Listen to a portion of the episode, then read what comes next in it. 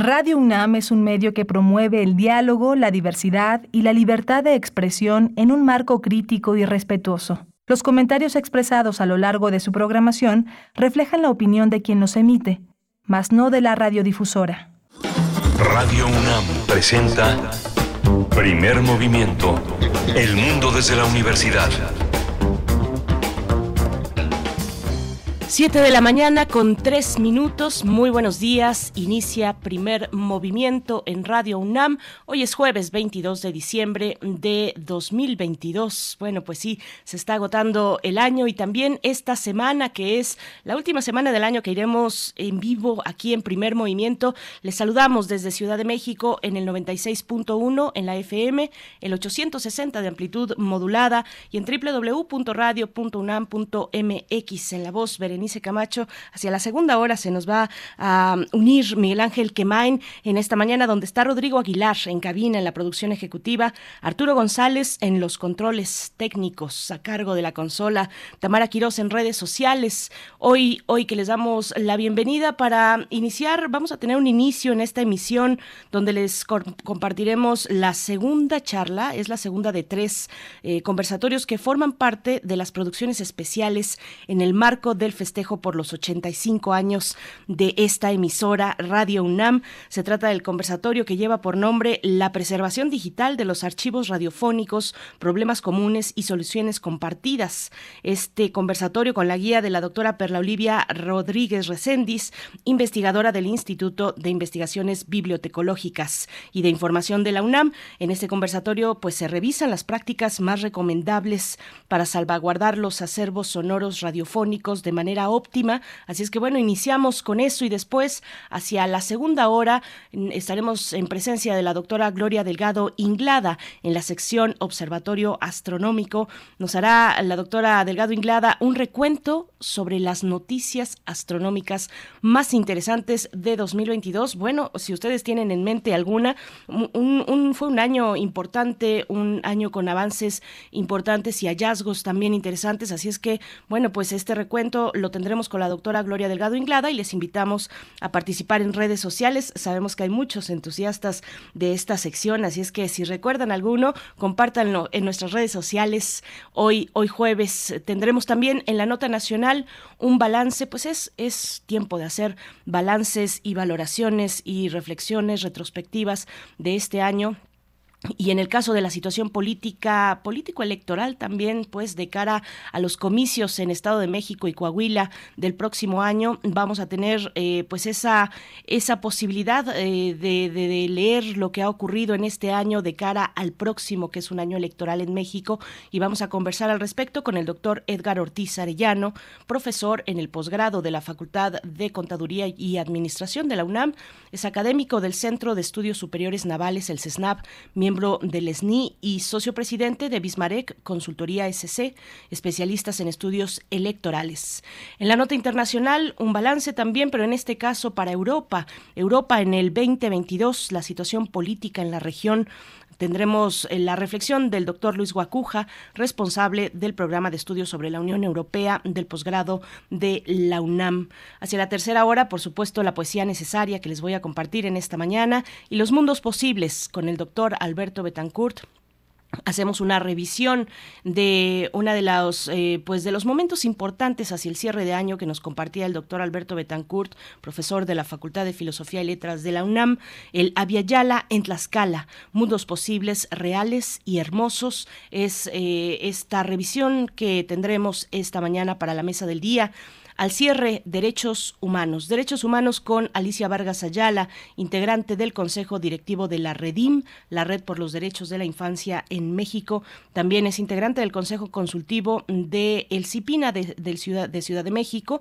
Es un órgano que desarrolla la política pública de niños, niñas y adolescentes en la capital del país. Así es que, bueno, con Alicia Vargas Ayala estaremos hablando del medio ambiente y la consulta mundial en la que podrán participar niñas, niños y adolescentes. Vamos a tener ese tema con Alicia Vargas Ayala en esta mañana de jueves 22 de diciembre. Arroba P Movimiento en Twitter, primer Movimiento UNAM en Facebook, las coordenadas sociodigitales para ponernos en contacto. Vamos, eh, cuando son las 7 con 8 minutos ya, vamos a escuchar la preservación digital de los archivos radiofónicos en el marco del festejo de los 85 años de Radio UNAM.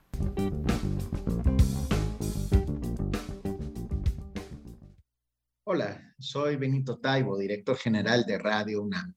Es un gusto darles la bienvenida a este ciclo de conversatorios que tienen la intención de cerrar la conmemoración del 85 aniversario de Radio UNAM. Hemos titulado a este conversatorio La preservación digital de los archivos radiofónicos, problemas comunes y soluciones compartidas. Y está dirigido a revisar las prácticas más recomendables para salvaguardar de manera óptima nuestros acervos sonoros digitales. Para conducirlo está con nosotros Frida Saldívar, una de nuestras jóvenes y talentosas colaboradoras. Frida es locutora, conductora y productora de radio y medios audiovisuales. Es licenciada en Comunicación Social por la Universidad Autónoma Metropolitana con especialización en hermenéutica de la cultura digital. Radialista con más de 10 años de trabajo en diversas radios de la Ciudad de México como MBC Radio, RTV México, Grita Radio, Guam Radio, Ataco Radio y Radio IPN, así como en Radio UNAM, que ha sido su casa radiofónica por más de ocho años. Bienvenida, querida Frida. Gracias, Benito, y gracias por la invitación. Y saludos a ti que nos ves, saludos especiales a la comunidad de la RUM, que es la red de radios universitarias en México. Saludos a las radios aliadas. Al paso de los años, les pregunto, ¿qué tan significativas se vuelven las series y programas que realizamos en nuestras radios universitarias? Haciendo memoria es que a partir de los años 80 del siglo pasado, la UNESCO valoró a los programas radiofónicos como patrimonio cultural y artístico de la humanidad, como documentos de identidad. Para los años 90, dado su valor, se propuso entonces conservarlos a través de modernos sistemas de archivo. En México es hace tres décadas que instituciones como la Fonoteca Nacional de México han estado materializando estos esfuerzos, de los que nuestra invitada, la doctora Perla Olivia Rodríguez Recendis, ha sido protagonista como cofundadora. ¿Qué tal, Perla? Qué gusto y bienvenida. Gracias por esta invitación, gracias por esta presentación. Gracias también a Benito Taibo, a Carmen Limón y a Santiago Ibarra por darme la oportunidad de conversar precisamente con los colegas de la radio universitaria y hablar de un tema que mm, es apasionante y además que tiene que ver mucho precisamente con el trabajo cotidiano que día eh, a día se lleva a cabo en las cabinas de radio y que escuchamos nosotros como público. Perla Olivia es doctora en Ciencias de la Documentación por la Universidad Complutense de Madrid, maestra en Ciencias Políticas, licenciada en Ciencias de la Comunicación por la Facultad de Ciencias Políticas y Sociales de la UNAM. Es investigadora en el Instituto de Investigaciones Bibliotecológicas de la Información de la UNAM y su área de investigación es preservación digital sonora, ecología acústica y educación sonora.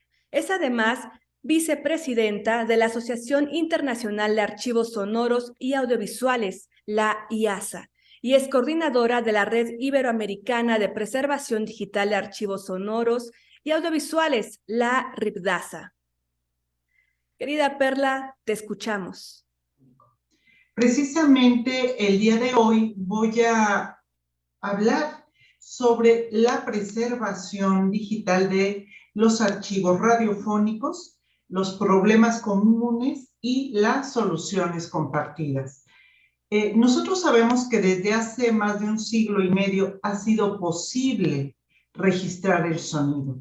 Es decir, que hace un siglo y medio que se empezaron a registrar la música, que se empezó a grabar la música, la música editada, ¿verdad? Se empezó la industria discográfica, las grabaciones de campo, todas las grabaciones científicas eh, que, se, hicieron antropólogos, etnolingüistas, em, etnólogos y que precisamente eh, es el fundamento, el origen de la creación de las fonotecas. También se ha grabado arte sonoro, paisaje sonoro, los audiolibros y hay un tipo particular de grabaciones sonoras que son las producciones radiofónicas. Eh, precisamente el día de hoy nos vamos a centrar en todo lo que son los programas radiofónicos que han sido grabados desde el siglo pasado. De hecho, el siglo pasado la radio fue la principal generadora de contenidos sonoros. ¿sí?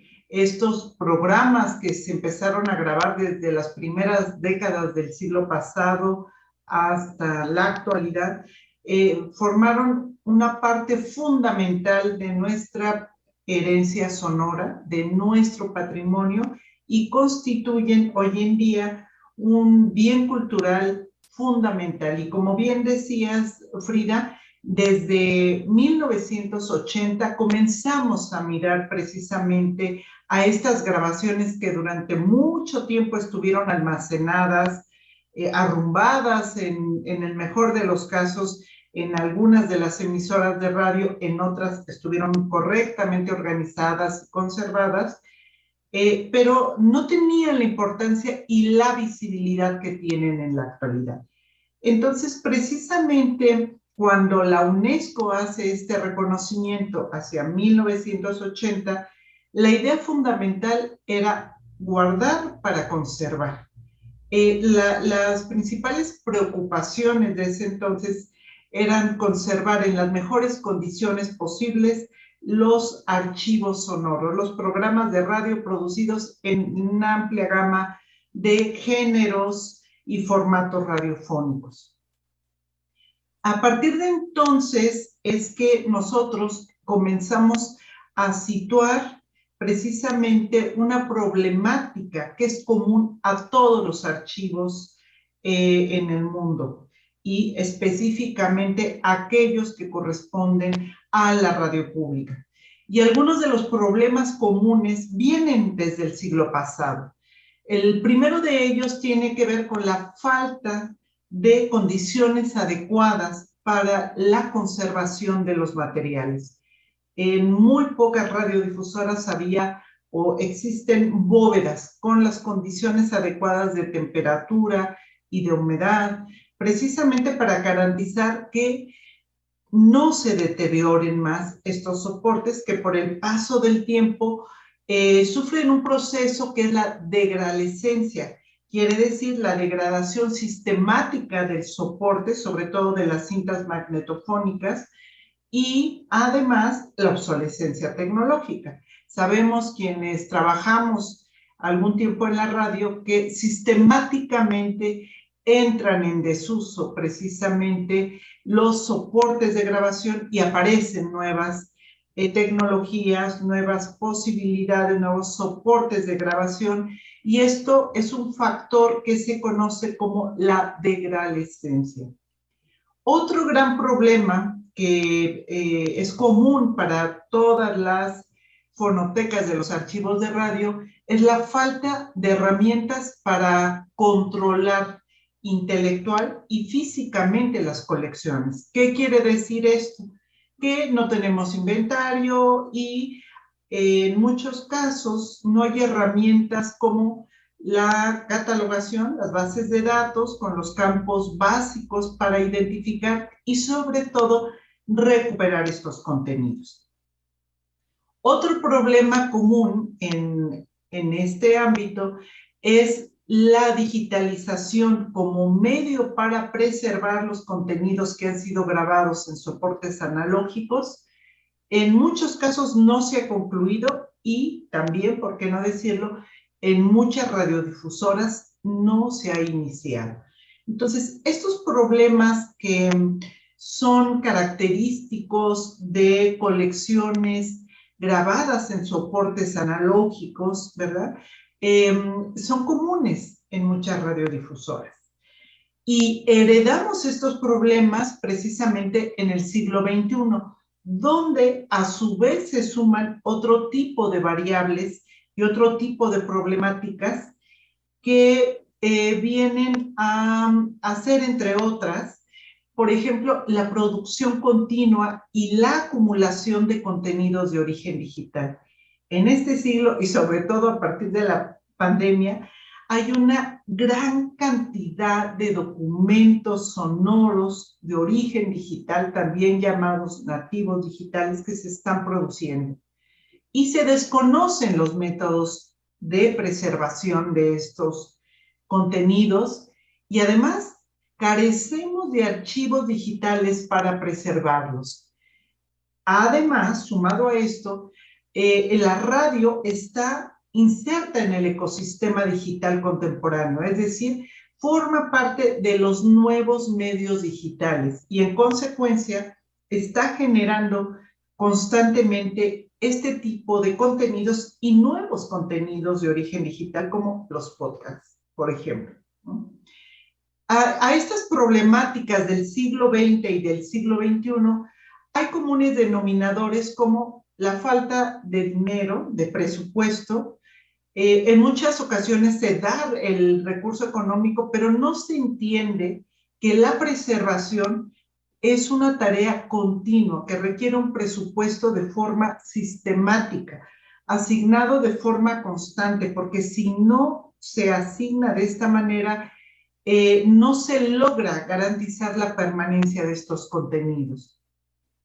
Otro gran problema que es común tanto en el siglo pasado como en este es la obsolescencia tecnológica, la degradación sistemática de los soportes, la falta de personal capacitado y de infraestructura para garantizar la permanencia de estos contenidos una vez que han sido digitalizados y la suma de estos contenidos que se producen de origen digital.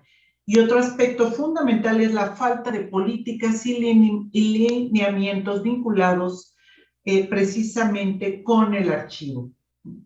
Entonces, estos problemas que comparten muchos de los eh, colegas que nos están viendo en esta ocasión eh, probablemente eh, harán un listado y dirán, bueno, pues es cierto, eh, gran parte de esos problemas los vivimos día a día en la radiodifusora, pero también sumado a esta problemática, en esta exposición yo hablaré de soluciones compartidas, porque la preservación digital no puede ser una tarea aislada. Y por eso es muy importante este esfuerzo que hace Radio UNAM para compartir con colegas de todo el país precisamente algunas alternativas que yo eh, comparto eh, con ustedes que tienen que ver primero con elaborar un diagnóstico real de la situación del archivo.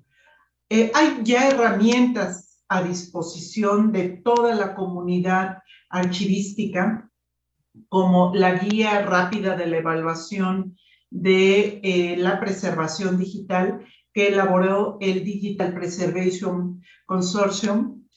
El, perdón, es el, la Digital Preservation Coalition. Ese es el nombre correcto. La guía para la preservación, para la guía para la evaluación de la preservación digital que elaboró la coalición de preservación digital. Eh, esa es una herramienta y otra herramienta también para conocer el nivel de la preservación digital son los niveles precisamente de preservación digital que fueron elaborados en Estados Unidos. Son dos herramientas, amén de un diagnóstico que las emisoras puedan realizar para conocer la, la realidad de sus colecciones, tanto analógica como de aquellas que son de origen digital. Otra solución compartida tiene que ver precisamente con eh, priorizar. Ya no podemos pensar en digitalizar todo. Tenemos que hacer una selección muy clara para priorizar la digitalización de los documentos más antiguos de la emisora, de aquellos documentos que no tienen problemas de derechos de autoría intelectual, que pueden tener un reuso educativo, cultural, científico, ¿verdad? Y aquellos documentos que son únicos en nuestras colecciones. Otra solución que también es muy importante es trabajar siempre con base en estándares y lineamientos. Es decir, eh, no guiarse por intuiciones personales o por recomendaciones, por muy creativas que éstas parezcan. Por eso em, hay ya lineamientos establecidos a nivel internacional. Hay grupos de trabajo a nivel internacional. También en México hay grupos de trabajo. El Cotendo es uno de estos grupos a nivel internacional. Yo eh, recomendaría todo, todas eh, las publicaciones que ha realizado la IASA, la Asociación Internacional de Archivos Sonoros y Audiovisuales, para conocer con precisión qué formatos eh, son aquellos que se recomiendan para la preservación, ¿verdad? Cómo construir archivos digitales, cómo establecer precisamente las bases para la preservación digital a largo plazo y de forma sustentable. Y sumaría también las publicaciones que en el IBI de la UNAM tenemos en español y que están en acceso abierto, así como todas las publicaciones y los materiales que ha editado en estos últimos cuatro años la RITASA, la Red Iberoamericana de Preservación Digital de Archivos Sonoros y Audiovisuales. Otro aspecto fundamental de este trabajo compartido es generar grupos de trabajo para compartir prácticas y experiencias de preservación digital. También pensar en infraestructura compartida, eso es fundamental. La eh, tecnología para la preservación digital tiene un costo alto, no puede haber una solución por cada archivo, hay que pensar de qué manera se crean almacenamientos digitales lógicos con arquitecturas que permitan usufructuar la tecnología y garantizar la conservación de un mayor número de contenidos para un mayor número de archivos, eh, usar gestores digitales que, tengan o que estén basados en el código abierto, ¿verdad? Que eh, también crear, por supuesto, una comunidad de archivistas, pero también de ingenieros que conozcan a detalle, que vayan mejorando precisamente estas herramientas, crear archivos digitales y otro aspecto que es fundamental, Frida, es reconocer que el archivo es una parte esencial de la producción radiofónica. Ya no es la última cadena de la producción, es el corazón, es el eje de la producción radiofónica, es el inicio y final de la producción radiofónica. Por lo tanto, todas las personas que participan en, en la producción de un programa de radio tienen que estar involucradas. En el mismo momento en que se autoriza un proyecto, que se empieza a producir un programa, hay una serie de metadatos embebidos que los productores serían los primeros interesados en incorporar porque de esa manera garantizan que esa producción no solamente va a tener la salida al aire, sino una serie de, reutilizaciones en el futuro, que se reconoce con ello que este tipo de materiales tienen un valor de uso más allá de la transmisión tradicional del programa de radio. Otra solución muy importante es eh, la capacitación permanente, generar políticas, políticas que comprendan lo que es el archivo en la actualidad y que eh, contribuyan precisamente a la preservación digital del archivo sonoro, del archivo radiofónico. Para concluir esta intervención, yo quisiera eh, compartir cinco ideas que creo que son fundamentales y que no podemos perder de vista en la actualidad. Eh, entender que el trabajo del archivo radiofónico, incluso también del archivo de televisión, está en una situación de tensión permanente entre el pasado, por toda la cantidad de documentos que tiene que digitalizar y que tendrá que priorizar esa digitalización, y el presente, porque día a día está generándose una gran cantidad de documentos sonoros y audiovisuales de origen digital. Entonces, esta tensión que vive el archivo tiene que, tiene que ser comprendida, tiene que, que, presentarse en las mesas de trabajo, porque al final de cuentas es un compromiso precisamente con el futuro, con eh, la, la importancia que tiene el archivo en el acopio, en la conservación y en el acceso de contenidos digitales. Lo que significa que esa idea que teníamos del archivo, como un espacio para almacenar cosas, un espacio para que los, las grabaciones durmieran mucho tiempo, se quedaran durante mucho tiempo y donde prácticamente no había actividad, ha cambiado. El archivo digital es parte del ciclo de vida digital de un documento, de una producción radiofónica en la actualidad. Entonces, tenemos que entender que eh, el archivo tiene en la actualidad otra importancia, debe de estar inserto precisamente en las tareas de producción. Y es necesario, en consecuencia, expandir la tarea del archivo como parte de la producción radiofónica. Hay que cambiar también la idea de, de las colecciones guardadas. No sirven de nada las colecciones guardadas lo que necesitamos es que un programa de radio, desde el momento mismo en que se produce, se transmite al aire, tiene a su vez otras salidas, es decir, otras formas de valor. Eso es lo que le confiere precisamente importancia a la radio en el ecosistema digital contemporáneo. De hecho, muchas de las colecciones radiofónicas creadas el siglo pasado están puestas en valor precisamente a partir de su inserción en diferentes plataformas digitales. Un ejemplo concreto en el caso de la UNAM, yo diría el caso de Descarga Cultura, que tiene muchas y muy interesantes producciones radiofónicas de Radio UNAM y que algunas de ellas se escuchan incluso remasterizadas, muchas de ellas son material muy importante para los estudiantes, para los profesores, para los investigadores. Entonces, adquieren un nuevo valor en la actualidad estos materiales que en otro tiempo estuvieron guardados solamente en la fonoteca.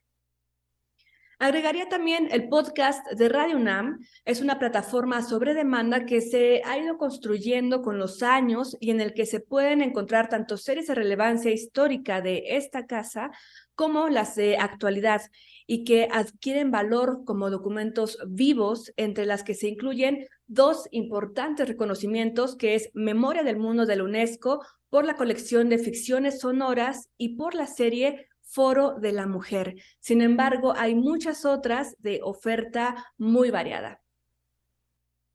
Y quisiera también añadir que el archivista es también en la actualidad un curador de contenidos digitales. Eso no lo podemos perder de vista. El, archivista es quien selecciona, quien eh, prioriza la, digitalización, la preservación digital, pero también quien genera nuevos contenidos digitales. Entonces, el, el, archivista, como lo conocimos el siglo pasado, no tiene nada que ver con la amplia gama de posibilidades que tiene en la actualidad. Y yo dejaría aquí esta presentación, Frida, justo para escuchar las preguntas y recordar que en este momento el, archivo sonoro, el archivo audiovisual, tiene una gran vitalidad y una gran proyección en el ecosistema digital contemporáneo. Hace ocho años, en la presentación de tu tesis doctoral, mencionabas que 100 millones de documentos sonoros en el mundo existían, pero 80% de ellos están destinados a desaparecer en 10 años si no se tomaban las acciones contundentes para su preservación. Hoy en día, ¿cuál es el estado de la cuestión? Eh, fíjate que ese dato que lo hice cuando realicé mi, justo mi tesis de doctorado, era una estimación de la UNESCO. En ese entonces de lo que se iba a perder si no se digitalizaban las colecciones radiofónicas, la música, todo lo que se ha grabado eh, como resultado también de la investigación científica, el arte sonoro, etc.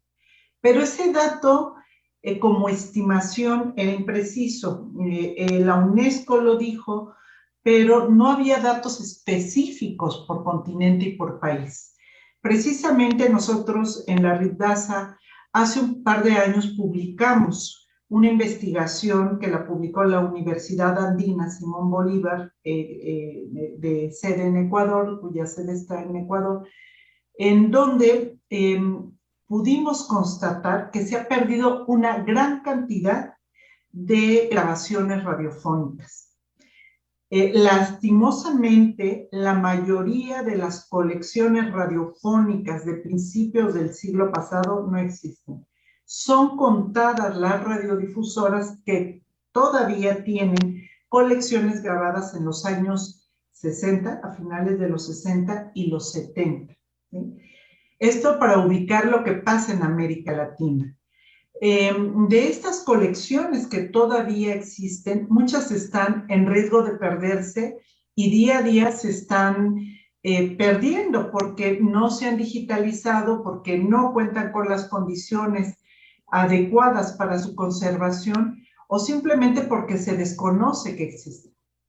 En, en México, te daría otro dato, uno de los primeros programas de radio está en Radio UNAM, precisamente, que es de la década de los 50. Sería de los primeros, primeros programas que hay en México. Después, Radio eh, Educación tiene también una colección muy importante a partir de la década de los 70, pero em, la mayoría de las colecciones radiofónicas eh, de ese periodo ya no existen. Digamos que la mayoría de las radiodifusoras que comenzaron a generar sus eh, fonotecas de radio el siglo pasado tendrían que estar priorizando la digitalización de sus colecciones eh, registradas precisamente en cintas de carrete abierto.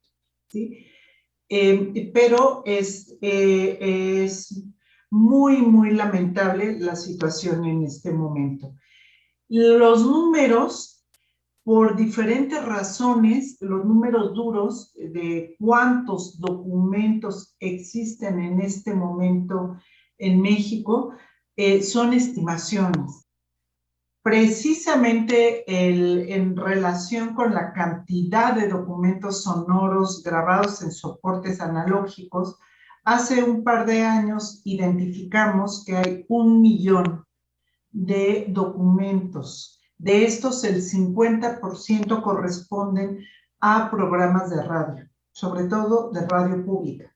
Y eh, lo que significa que hay medio millón de documentos sonoros grabados en cintas de carrete abierto o en cassettes, porque muchas de las emisoras guardaban sus programas en cassettes, y estos programas deben de ser digitalizados en los próximos años para garantizar que esos contenidos sigan existiendo.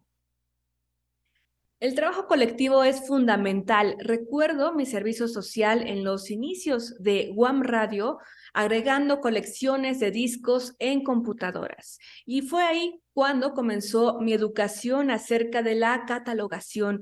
Hacíamos la labor con mucha curiosidad y acerca del archivo se tenía la idea de algo escondido, antiguo, cuando realmente implica posibilidades para investigadores o es opción de carrera. A partir de la preservación y la memoria se abren perspectivas. Producimos series, programas, temiendo a la metadata del terror que implica el trabajo de archivo, de documentación de cada programa, pero vale tener ese conocimiento no solo para que el programa salga al aire, significa pensarlo para el futuro en plataformas de los medios universitarios. Y a propósito de Radio Chapingo, su directora Juanita Meraz pregunta, ¿Existen protocolos para renovar los discos de vinil y cintas magnéticas o ya están por ser soportes en proceso de descomposición? Y también, ¿cuál es el periodo de vida de los soportes sonoros desde los discos de vinil, pasando por los discos compactos y USB hasta la nube? Y bueno, yo aquí agrego ¿qué hacer ante las afectaciones y borrado de soportes digitales o cintas magnéticas ante lluvia u otros eventos naturales? Bueno, pues trataré de, responder a la pregunta y un poco compartir y reflexionar sobre esto que has comentado. Em, a ver, los discos de vinilo eh, y, las, y las cintas magnéticas son soportes que tendrían que digitalizarse, ¿verdad? Porque eh, en este momento la única vía para poder conservar los contenidos grabados en cintas, en cassettes, en discos, ¿verdad? Es la digitalización. Hasta ahora. Esto es lo que siempre se dice en los paneles de discusión. Probablemente en el futuro tengamos otras alternativas. De hecho, hay otras tecnologías eh, que eh, son alternativas precisamente porque son una vuelta a la cinta, pero es son tecnologías muy, muy caras y que están recomendadas sobre todo para archivos nacionales.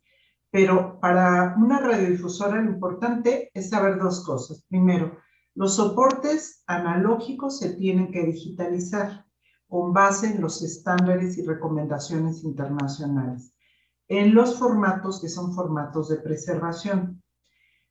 ¿Qué digitalizar? Es que es muy importante cuando hacía la pregunta del disco de vinilo. Generalmente, todas las colecciones de música, los derechos de autor no, no le corresponden a la radiodifusora. Por lo tanto, no sería una prioridad porque los derechos de autor eh, corresponden a la disquera, a la compañía discográfica y la radiodifusora tendría que priorizar la digitalización de sus producciones propias primero de las más antiguas, ¿verdad? De esas producciones únicas que, que no existen en otro lado.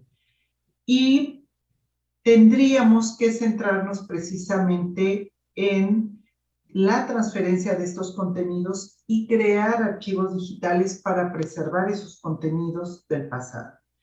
Pero tú decías algo muy interesante, Frida, cuando hablabas de eh, precisamente el trabajo que habías estado haciendo en otra radiodifusora universitaria, en One Radio, porque las radiodifusoras nuevas, las radios comunitarias, por ejemplo, las radios universitarias que eh, están empezando, tienen una enorme oportunidad porque son radiodifusoras de origen digital. Es decir, que no tienen el problema con, la con el pasado, no tienen que priorizar la digitalización de sus programas grabados en cinta de carrete abierto. Tienen que entrar a la discusión de que si los discos eh, en vinilo, eh, que por cierto una pregunta que tenías es cuál, cuál es el soporte más, de mayor durabilidad, entre paréntesis lo digo, es el vinilo hasta 100 años. El más frágil es el disco compacto y, el, y eh, básicamente eh, algunos soportes digitales en la actualidad. Entonces, las radiodifusoras que están generando contenidos de origen digital tienen la enorme posibilidad de generar sus archivos digitales, de identificar correctamente los programas que se están produciendo y de irlos precisamente almacenando y de usar gestores digitales que permitan identificar y administrar estos contenidos y reutilizarlos.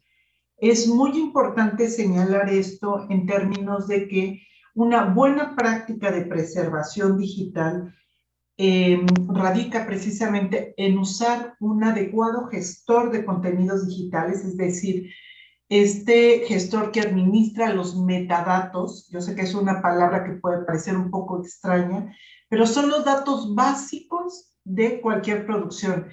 ¿Cuál es el nombre del productor? ¿Cuál es el nombre, el título del programa? ¿Quién es el, eh, en qué fecha se, se produjo? ¿En qué fecha se va a transmitir al aire este programa? ¿verdad? ¿En qué formato está? ¿Cuál es el contenido eh, una sinopsis de ese contenido, cuáles son los temas más importantes que aborda ese programa. Esto que que lo digo de una manera coloquial, ¿verdad? Porque cada, cada metadato tiene un nombre específico, es lo que necesitamos para que no se pierdan los contenidos, para que puedan ser revalorados, para que puedan ser preservados y para que puedan, puedan precisamente formar parte de este patrimonio digital. De lo contrario, aunque sea el programa más maravilloso de la radio, no se va a conservar. Aunque tengamos al mejor productor de la radio universitaria, de la radio pública, si no se incorporan estos datos básicos en el momento desde su creación, va a ser imposible preservarlos para el futuro. Las, las generaciones, los jóvenes en el futuro no van a saber quién, eh, eh, no, no van a saber que existió siquiera ese programa. Y si se encuentra en redes sociales, porque hay, hay muchos programas que de repente se encuentran en redes sociales, no tienen los datos del productor no saben cuándo se produjo, no saben cuándo se hizo ese programa. Entonces, son aspectos muy importantes y esta oportunidad que tienen los archivos eh, digitales, las nuevas radiodifusoras, eh, no hay que perderla de vista. Yo creo que es una gran oportunidad tener correctamente organizados los archivos en carpetas, eh, en tanto que se cuenta con un gestor digital Incluso se puede usar hasta un Excel para tener una correcta identificación, un inventario bien realizado, en tanto que se construye otra herramienta, pero no perder la oportunidad precisamente de involucrar a la comunidad productora en la salvaguarda de este tipo de contenidos. Como periodistas, reporteros, productores, gestores o creadores sonoros, sí guardamos el producto final en la fonoteca. Sin embargo, también podemos tener material importante en cassettes. ¿Cómo guardar estos archivos? Y con ello, de la radio de la Universidad Autónoma de Colima, Universo 94.9 FM, Marina Vázquez, su directora, dice, ¿qué tanto beneficio sería poder hacer un respaldo de almacenamiento que tenemos en la nube? También, ¿qué tan seguro es digitalizarlo y guardarlo en, este espacio, en la nube? Primero, eh, comentaré lo de la nube. A ver, eh, eh, cuando nosotros hablamos de preservación digital, yo mencioné que nos referíamos a gestores digitales y al almacenamiento digital. El almacenamiento digital eh, tiene varios principios, pero señalaré aquí tres básicamente.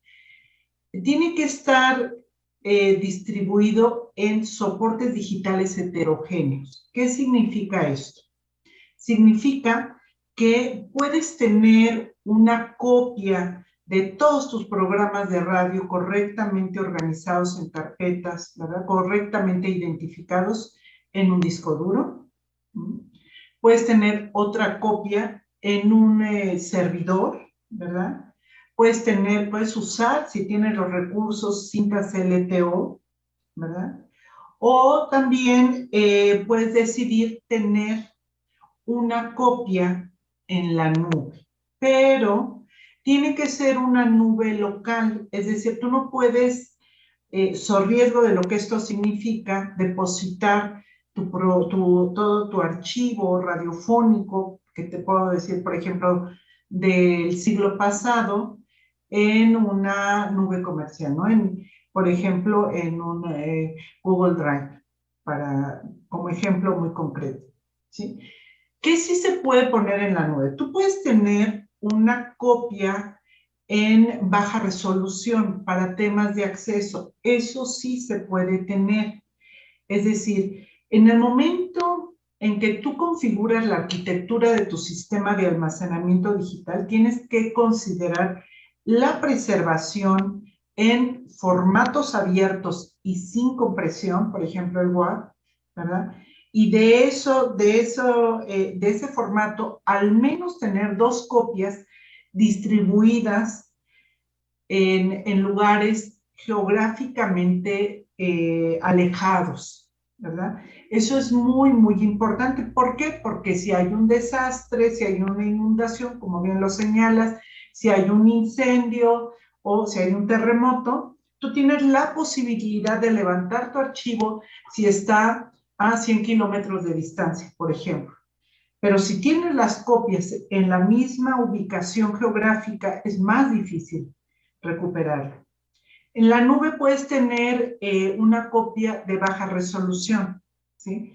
Porque de esa manera tú das un acceso inmediato a, las personas que busquen eh, los contenidos. De hecho, eh, una buena cantidad de programas de radio se suben inmediatamente a la plataforma como en un formato de podcast y cualquier persona se los puede llevar y se los puede, puede eh, estar escuchándolos, disfrutándolos. Y es una copia en baja resolución, pero el máster tú lo tienes porque el máster es muy importante. Entonces, primero, soportes heterogéneos. ¿sí? Podemos eh, guardar en soportes heterogéneos eh, en diferentes ubicaciones geográficas. Y tenemos que tener también una, un sistema de verificación de forma sistemática para garantizar la integridad. Quiere decir que los datos, eh, la información que nosotros decimos que se resguarda, realmente existe. Hay software ya para esto, por ejemplo, hay uno eh, en open source que se llama Fixity, que te permite evaluar el, el programa de radio, en este caso, concretamente el documento sonoro, desde que llega eh, para su resguardo, para su preservación, y ver que no tenga virus, que, eh, este, que, que, no tenga ningún problema en cuanto a la estructura se refiere, y sistemáticamente, periódicamente, tú puedes hacer un, una verificación de, de, eh, de los objetos digitales. Siempre tiene que ser la misma, em, tiene que ser un, chequeo, un checksum precisamente de la información digital que está ahí contenida. Entonces, yo te diría, son esas tres medidas en términos precisamente del almacenamiento digital, donde la nube puede ser ocupada para eh, fines de acceso es salvo que, por ejemplo, sea una institución pública que haya construido internamente los ingenieros una, y que, y que es válido, una nube interna, y que además tienen copias en otros lugares ¿no? de eh, estos contenidos. En esta investigación que, que les comenté, nos dimos cuenta que la mayoría de los programas de radio que se conservan están en cassette. El cassette es un soporte casero eh, pero que al final de cuentas un archivista decidió que como las cintas de carrete abierto se estaban reciclando porque eran demasiado caras, iba a tener copias en cassette. Y en este momento una buena cantidad de los programas de la radio se conservan en cassette. Entonces, el cassette, eh, en efecto, eh, es un soporte casero, pero es un soporte que se ha utilizado para resguardar una buena cantidad de programas de radio del siglo pasado. Perla, y en cuanto a las radios comunitarias, ¿qué recomendarías para preservar estos archivos? Mira, em, hay dos acciones inmediatas eh, que en las radios comunitarias se pueden hacer. para llevar el control intelectual hay que llevar un registro, aunque sea en Excel, de em, precisamente las producciones con los, con los campos de identificación básicos. Eh, estos campos em, se pueden identificar claramente eh, tanto en eh, las publicaciones que tenemos en el IBI. acabamos de publicar un libro que es de la grabación de campo a la preservación digital. Y ahí vienen una serie de campos que están estandarizados con el estándar Dublin Core. Mencionaré, mencionaré brevemente aquí el título del programa, quién es el productor, cuándo fue la fecha de grabación, cuáles son los temas que se abordan y una breve sinopsis. Eso es muy importante. E ir guardando los programas en la computadora y además tener un disco duro, de ser posible, ¿verdad? Yo sé que las condiciones a veces son muy complicadas, un disco duro en, eh, en, otra, en otra ubicación geográfica como una medida de respaldo. Y podría tener en todo caso, una copia en baja definición, en baja resolución, en MP3, precisamente en la nube para temas de acceso, ¿no? Porque eh, también es muy importante que todo toda la producción radiofónica que se está generando día a día esté publicándose, esté publicándose porque forma parte de este ecosistema digital contemporáneo. Entonces, esta también a la larga es una vía de conservación, ¿eh? Eh, porque finalmente el, tema de la conservación tiene que ver, como lo comentaba en la charla, con recursos económicos, tiene que ver con tecnología, tiene que ver con personal capacitado. Eh, eso se tendrá que ir construyendo de manera, em, eh, de manera paulatina, porque se irán creando comunidades, se irán gestionando recursos para contar con almacenamientos compartidos, ¿verdad? Y, y que, que un sistema de almacenamiento pueda ser ocupado por más no solo por una radiodifusora, sino por varias. Entonces, yo te diría esas recomendaciones, también te diría, se tienen que ir familiarizando, por supuesto, con la creación de archivos digitales, es decir, estos sistemas de gestión y almacenamiento masivo digital, con eh, los software abiertos, todo lo que es el, el, código abierto, y eh, ir haciendo pruebas, es decir, eh, cuando hablamos nosotros de la preservación digital, siempre hablamos de proyectos que se tienen que pensar como para 10 años. Cuando tú decides qué software utilizar, tienes que pensar eh, al menos en 10 años qué software, qué arquitectura de almacenamiento masivo digital vas a ocupar y antes de cumplir esos 10 años ya tienes que estar generando el nuevo proyecto, ¿no? Para eh, la, próxima década. Entonces, es un trabajo de largo aliento, pero hay acciones muy concretas que se pueden empezar a desarrollar. Sobre el software de acceso libre, ¿nos podrías compartir ejemplos de gestores de audio? Mira, yo sugeriría Telemeta, que es un software francés que eh, generó el Grupo de Investigación Musical de Francia, de Lina de Francia, y Telemeta, eh, la Fonoteca Nacional se hizo la traducción al español. Eh, evidentemente la lectura y la instalación tiene que ir de la mano de un ingeniero y se tiene que mm, conocer todas las posibilidades que ofrece. Lo que este software a mí me parece que nos da y que hay que tomar en cuenta siempre que se adapte y adopte un gestor de contenidos digitales es que administra los eh, contenidos sonoros en formatos de preservación, en el WAP, en el BWF, el AIF, y también eh, te da formatos de em, acceso en MP3 y para radio es el AAC, el, formato AAC, que es un formato de compresión eh, digital. Y además te permite la migración de los campos del Dublin Core. Entonces, estas dos cosas son fundamentales.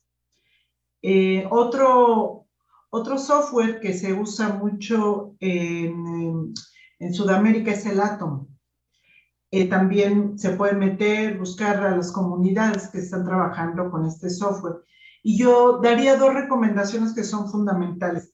Si tienen recursos económicos, si pueden comprar un sistema de almacenamiento masivo digital, pues van a poder resolver muchos problemas.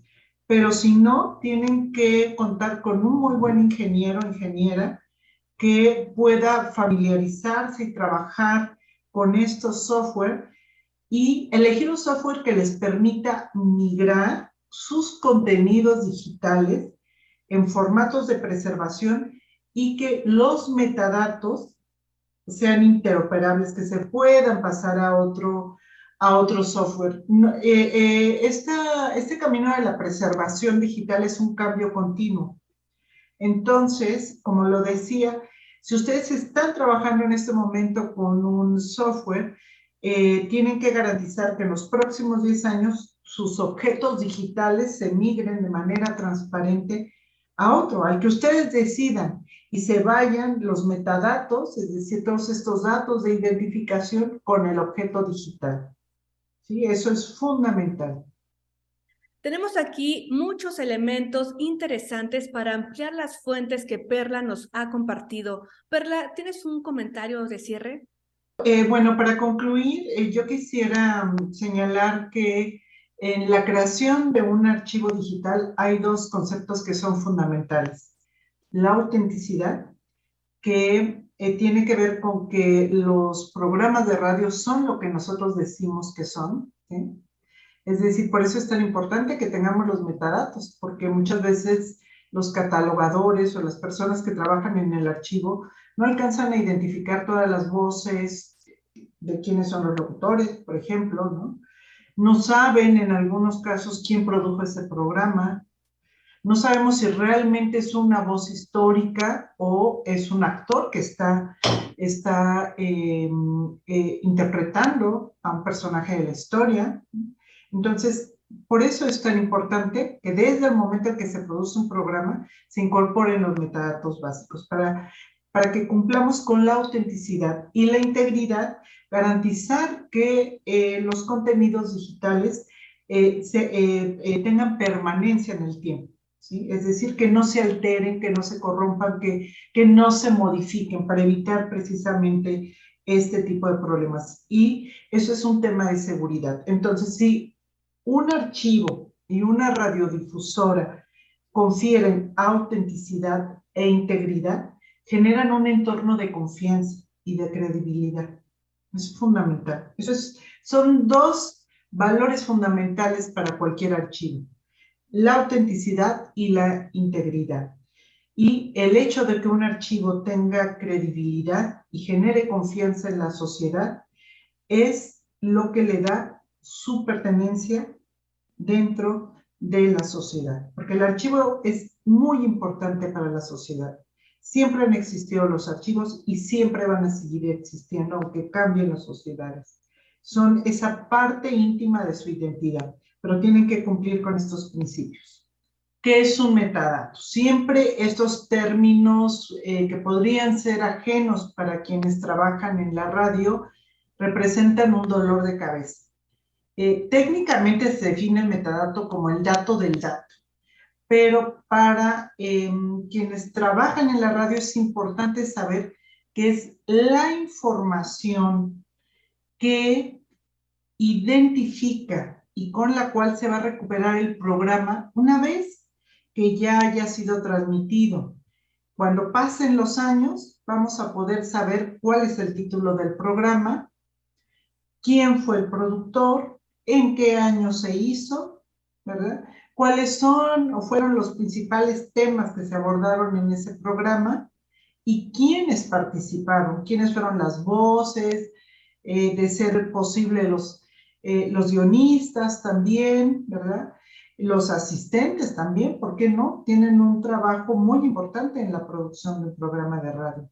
Entonces, el metadato es esa información breve, brevísima, que se puede incorporar en no más de 10 minutos. Es decir, porque ¿quién mejor que el productor sabe cómo se llama el programa?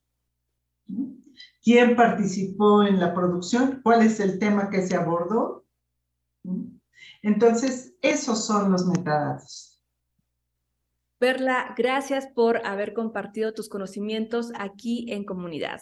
Y muchas gracias a ustedes, a ti que nos ves desde pantalla, a nuestros compañeros de la RUM y a todas las personas interesadas, también incluso porque en las familias encontramos cassettes, discos, grabaciones antiguas de un abuelo o de una hermana, por ejemplo, cuando era bebé, y varias cuestiones que apelan a nuestra educación sentimental. Soy Frida Saldívar, hasta pronto.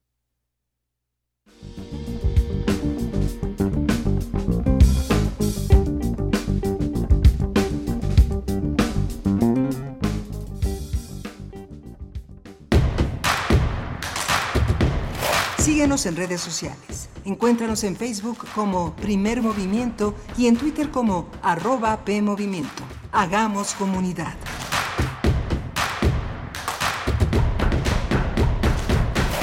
Hipócrates 2.0 Mantenerse informado es parte importante de la vida. La información nos da la oportunidad de tomar las mejores decisiones, principalmente para la salud. Soy Mauricio Rodríguez, conductor de Hipócrates 2.0, donde cada semana llevamos para ti los mejores contenidos y especialistas en materia de salud. Escúchanos. Hipócrates 2.0, martes a las 18 horas, por Radio UNAM. Experiencia sonora. La ciencia que somos. La ciencia que somos. Iberoamérica al aire. Descubre la ciencia que está presente en tu día a día a través de cápsulas, reportajes, entrevistas y reportes en vivo. Viernes de 10 a 11 horas por el 96.1 FM. La ciencia que somos. Iberoamérica al aire. Una coproducción de Radio UNAM y las direcciones de divulgación de la ciencia y de las humanidades.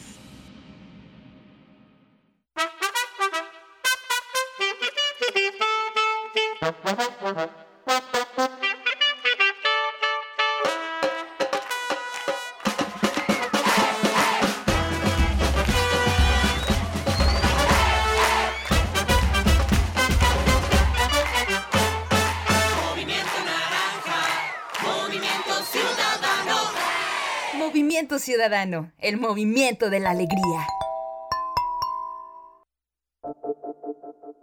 El Museo Universitario del Chopo trae para ti La isla quiere decirme algo. Exposición del artista mexicano Eduardo Avaroa, que reúne piezas creadas durante una residencia de creación en Nueva Zelanda. Dibujo, pintura, escultura y videos conforman esta muestra que enfatiza la materialidad de los procesos tecnológicos y de comunicación de las sociedades actuales. Galería Rampas del Museo Universitario del Chopo. Museo Universitario del Chopo y la Coordinación de Difusión Cultural UNAM invitan.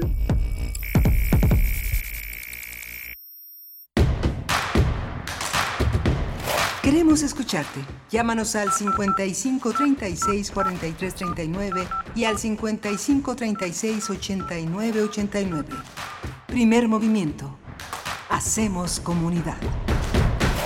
8 con 4 minutos de la mañana. Buenos días, bienvenidos, bienvenidas a esta segunda hora de transmisión en primer movimiento. En esta mañana de jueves 22 de diciembre se encuentra Rodrigo Aguilar en cabina en la producción ejecutiva, acompañado de Arturo González en los controles técnicos, con sana distancia Tamara Quirós y Miguel Ángel Quemain en los micrófonos, en la conducción. Buenos días, Miguel Ángel.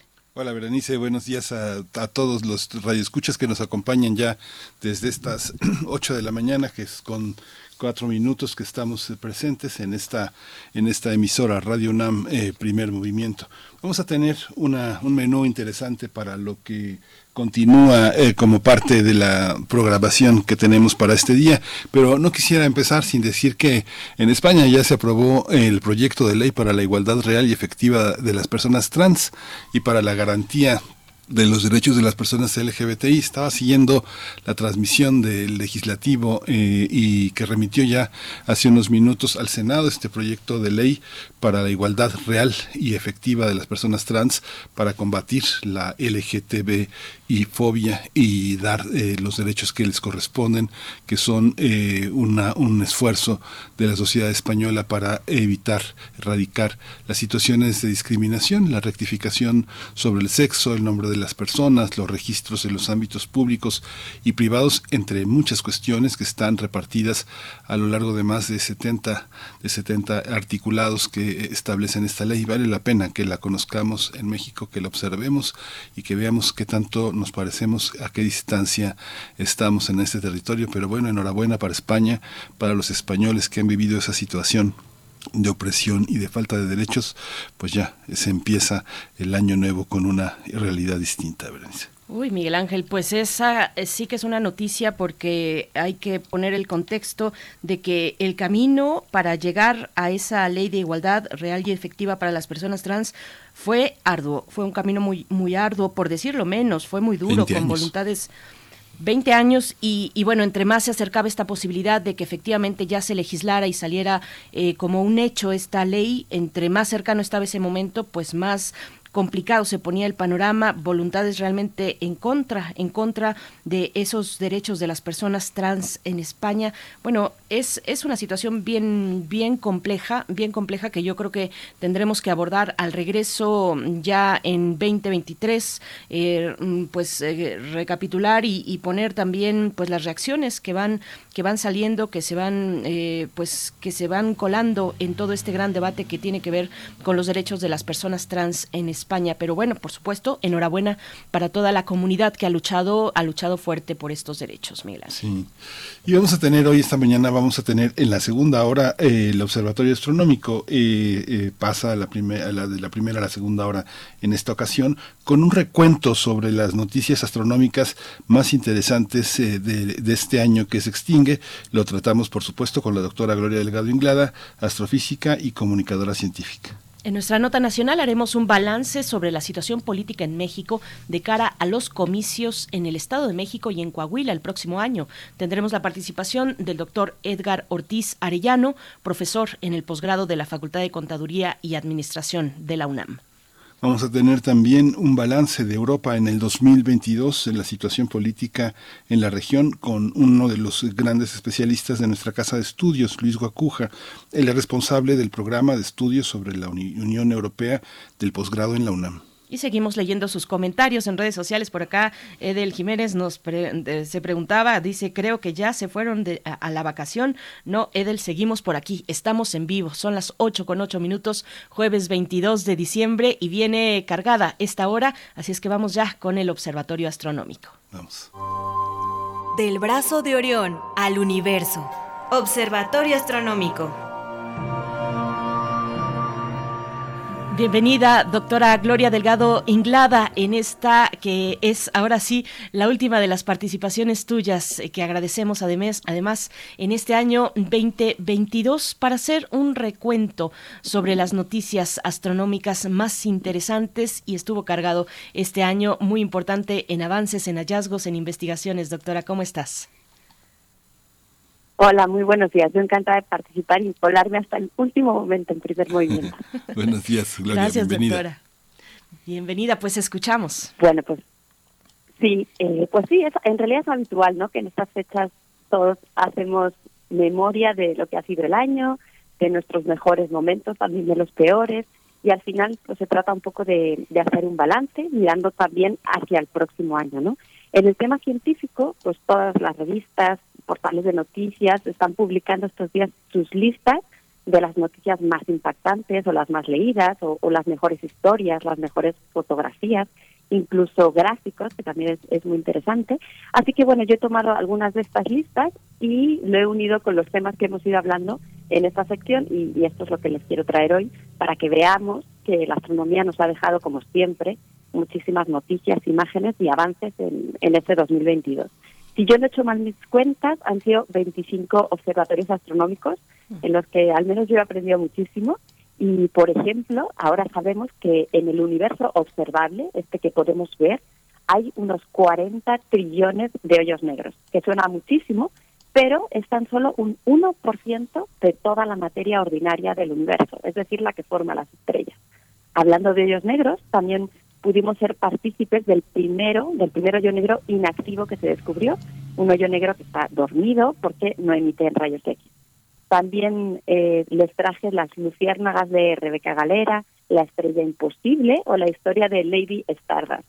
Aquí a los que no nos escucharon, esto es una invitación a que vayan ahí a los podcasts y escuchen cada uno de, estos, de estas colaboraciones. Vimos cómo la astronomía con los satélites ayuda a mejorar a, estudiar mejor, perdón, el cambio climático. Pero también vimos cómo este cambio climático, que es una realidad, pues va a llegar, va a llevar por desgracia a que algunos observatorios astronómicos del mundo cada vez vayan perdiendo un poco la calidad que tienen ahora. Descubrimos una escala llamada COLD que nos permite tener una idea de, la confianza que podemos tener cuando nos cuentan un resultado o un hallazgo en los medios de comunicación. En concreto, le llevamos al tema de la vida fuera de la Tierra y lo que vimos es que hasta ahora todos los descubrimientos que ha habido, que, son muchos, se localizan en los primeros peldaños, en los dos o tres primeros peldaños de una escalera de siete, así que todavía nos queda mucho trabajo por delante. En marzo celebramos el haber pasado esta cifra de 5.000 exoplanetas descubiertos. Ahora en diciembre vamos por casi 5.300 exoplanetas confirmados, así que seguimos avanzando. Supimos de la estrella Erendel, la más lejana observada, cuya luz viajó 12.900 millones de años hasta poder llegar a nosotros, al telescopio espacial Hubble. Esa estrella vivió tan solo 900 millones de años después del Big Bang, que de nuevo suena mucho, pero en escalas astronómicas es nada. Apenas después del Big Bang estaba esta estrella por ahí. También supimos de la existencia de las micronovas, que son explosiones o estallidos causados por el material que una enana blanca está capturando de una estrella suya compañera, lo va acumulando en su superficie y se producen estos estallidos. Y aquí contamos la primera observación de uno de estos fenómenos de micronovas. Nos asombramos con el mecanismo de engranajes que se encontró en aguas griegas y que permite calcular eclipses y que no entendemos bien cómo se pudo construir entre el año 70 y 200 antes de Cristo, cuando en ese momento pues no se tenía, se supone, el conocimiento para poder construirlo. Y bueno, unas menciones especiales de estas que van a encontrar en todas estas listas recopilatorias de 2022. La misión DART, en septiembre pudimos vivir en directo el impacto de esta misión DART de la NASA contra Dimorphos, un asteroide de unos 160 metros que está orbitando a Didymos, otro asteroide de 780 metros. Fue la primera vez en la historia en que el ser humano logró intencionalmente golpear y mover un objeto fuera de la Tierra. Y este hito pues está dentro de lo que ahora se conoce como seguridad planetaria y que seguramente seguiremos escuchando del término. No podemos dejar de mencionar a Marte. Este año el planeta rojo ha sido noticia un montón de veces. Hace dos semanas hablábamos de que hay actividad volcánica reciente y que en el futuro incluso podría haber una erupción de lava. También vimos como hace unos 3.800 millones de años el ambiente en, Marte era favorable para la presencia de microbios y que si los hubo, pues esa presencia de los microbios pudo haber provocado que después, con el tiempo, el ambiente ya se volviera hostil para la vida, porque estos microbios, estos bichos habrían emitido metano que llevó a una disminución de, la temperatura y otras condiciones que al final generaron que ahora el ambiente pues no sea apto para la vida. Pero también lo que nos dijeron es que si, si existieron, pues los restos quizás están por ahí y quizás se puedan llegar a encontrar. Quizás recordarán que hablamos también de una estructura curiosa con forma de puerta, que fue noticia porque parecía como la puerta de, estas por las que entran y salen los perros. Se dijeron un montón de cosas al respecto, pero las imágenes mostraron que simplemente se trataba de una estructura geológica formada por la unión de varias fisuras en las rocas. También hemos podido disfrutar a lo largo de todo el año de un montón de imágenes de Marte, gracias a las misiones e instrumentos que están ahí, como Curiosity, como Perseverancia, Insight, que desde hace unos días pues ya no responde a las comunicaciones, probablemente ya llegó al final de sus operaciones. El helicóptero Ingenio, que en contra de todo pronóstico ya ha realizado 37 vuelos y ahí sigue. Y la noticia más reciente de la que aún no les había hablado es que estos días el rover Perseverancia acaba de depositar la primera muestra de roca de la superficie del planeta para que eventualmente sea traída a la Tierra y se pueda analizar. En, su, en sus interiores, en su panza, tiene otras 17 muestras más y poco a poco irá, irá llenando unos tubos con estas muestras y las va a ir lanzando por la superficie marciana. Pero eh, en realidad este es el plan B, porque también eh, la idea es que hay, eh, se llevarán estas muestras a una cápsula que estará en un cohete eventualmente, que estará en órbita alrededor de Marte y que serán capturadas por otro cohete. Y, pero bueno, si esta, según es, esta, esta opción no funciona, pues por eso se están lanzando también estos tubitos por la superficie marciana. En todas las listas que miremos de 2022, por supuesto, está el telescopio espacial James Webb, que nos ha acompañado todo el año. Eh, el 24 de enero, casi estrenando el año, era lanzado con destino al punto Lagrange L2 y, y, y bueno, el objetivo es sencillo, revolucionar la astrofísica y en particular el modo en que podemos ver las estrellas, las galaxias, los exoplanetas. Vimos esa primera imagen, la compartimos aquí, que en realidad eran cinco que llegaron en julio, y desde entonces pues no hay semana en que no escuchemos algo sobre el telescopio, que si la galaxia más distante, la atmósfera de un exoplaneta y, y un montón y muy espectaculares fotografías. Hace unos días salió un artículo sobre una nebulosa planetaria llamada del Anillo Sur, que bueno, yo tengo que mencionar porque participaron 70 personas, pero de ellos varios astrónomos y astrónomas pertenecen a instituciones mexicanas, así que tenemos que estar orgullosos. Y en esta nebulosa lo que se descubrió es que parece que no hay una estrella, sino que se crearon, se creó la nebulosa por el baile, dicen, la danza curiosa de, de varias estrellas. Y esto pues es novedoso. Y por supuesto, no podía faltar Artemisa, no solo por lo emocionante de la vuelta en persona a la Luna, será la primera vez que lo haga una mujer, la primera vez que lo haga una persona de color, pero es que además nos pone a soñar porque eventualmente habrá esa estación lunar en el futuro. Y bueno, el lanzamiento no estuvo en vilo, hubo un montón de fallos, se tuvo que mover la fecha, pero la cápsula Orión fue lanzada, orbitó la Luna, nos dejó imágenes preciosas y volvió con éxito a la Tierra hace unos días. Así que bueno, esto es un poquito del resumen para que vean que hemos tenido de todo y, variado y yo espero pues eso, que lo hayan disfrutado tanto como yo. Ya estoy pensando en qué nos deparará en 2023, qué misiones, qué imágenes, qué, qué nuevos hallazgos. Y mientras tanto, pues bueno, no me queda más que desearles unas felices fiestas, que estén muy cerca de las personas que quieren y que de vez en cuando pues volteemos a mirar al cielo nocturno para sorprendernos, para maravillarnos, pero también para relativizar un poquito nuestros problemas, que esto siempre nos viene bien, y que nos centremos en las cosas realmente importantes. Doctora Gloria Delgado, sí, Miguel Ángel. No, no, no, Sí, pues es que eh, es un agradecimiento profundo de verdad porque eh, nos, nos abres la ventana o una ventana al universo y eso es algo bellísimo, es una misión tuya bellísima que compartimos con la audiencia de primer movimiento. Difícil eh, elegir entre las favoritas, pero yo creo que me, me, quedo con Artemisa. Artemisa que como dices nos tuvo en vilo durante varios días, pero finalmente se lanzó y regresó a la Tierra y, y bueno, hay mucha expectativa al respecto y y ojalá que para el próximo 2023, para este próximo año, pues tengamos la participación tuya de nuevo con esta ventana al universo, doctora Gloria. Muchas gracias. Muchísimas gracias a ustedes, creo que eres de las mías, Berenice, pero bueno, todas y cada una de las noticias son emocionantes y espectaculares. Muchísimas gracias a ustedes. Muchas gracias, Gloria. Pues vamos a iniciar con música, vamos a escuchar de, de Rafael Elchovsky, Por Amor al Odio.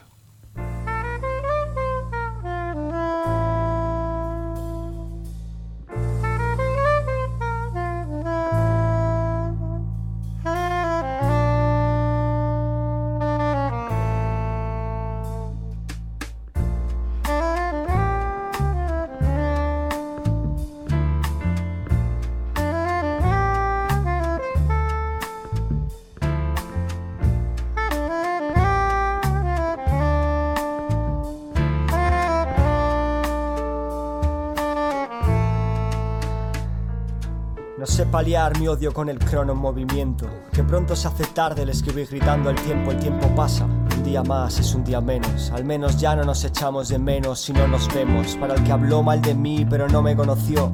Canciones de amor para corazones con odio. Hago bien plantando flores en este jardín bodrio o estoy loco por hablarles de amor en tiempos de odio. Hay más odio a primera vista que amor platónico. Sociedad materialista, el dinero es lo único. Ama con locura, el amor no dura para siempre. Nunca digas nunca, pero nada es para siempre. Odio ser incapaz de amar en toda regla. Aquí dentro tengo paz, pero ahí fuera de dar guerra. Y me ajusto a la vida, pero la vida no es justa. Quien yo quiero no me quiere y quien me quiere no me gusta. Y odio amarme demasiado, pero para no odiarme me amo. ¿Por qué no iba a amarme yo a mí? Soy el amo. Amarse a sí mismo no es egoísmo. Para amar a los demás, primero aprendí a amarme a mí mismo. Odio caer, odio tener que levantarme, odio madrugar, odio despertarme tarde. ¿Me amas? ¿A cuántos más con las mismas ganas? Volver a casa, amaré una me iré a la cama. Niña de papá ama a niño de la calle. Papá se encargará de que la relación falle. O me miran con odio algunas brujas del vecindario, pero recuerdo con nostalgia esos veranos en el barrio. Aquel que ya no sabe desahogarse sin drogarse, acabarán odiándole y acabará odiándose. Sucios de alcohol en la pared del de vicio, mirábamos sin amor a esas damas con prejuicios.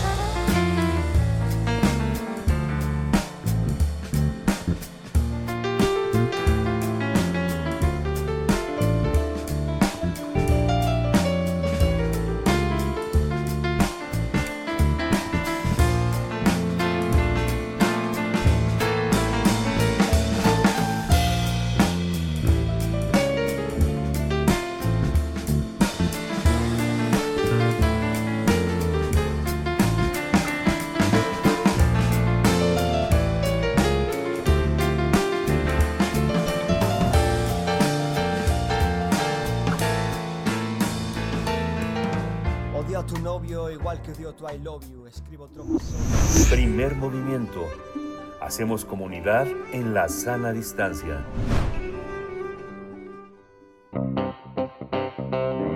Nota Nacional. El próximo año el Estado de México y Coahuila van a tener elecciones para elegir gobernador. Sin embargo, desde este año los partidos políticos empezaron ya a afinar sus estrategias para esos comicios. Cabe mencionar que se trata de los últimos dos bastiones del PRI, partido que ha gobernado ambos estados desde su fundación en 1929, el PNR, y que intentará retenerlos para no consumarse su debacle. Esta situación va a verse comprometida debido a que Morena va a buscar también incrementar la llamada o la guinda que ha cubierto a más de la mitad del país en los últimos seis años. El próximo 4 de junio del 2023, las y los coahuilenses no solo elegirán gobernador, sino también diputados locales y ayuntamientos. Cabe señalar que el partido Morena designó al senador Armando Guadiana como su candidato para la gubernatura en Coahuila.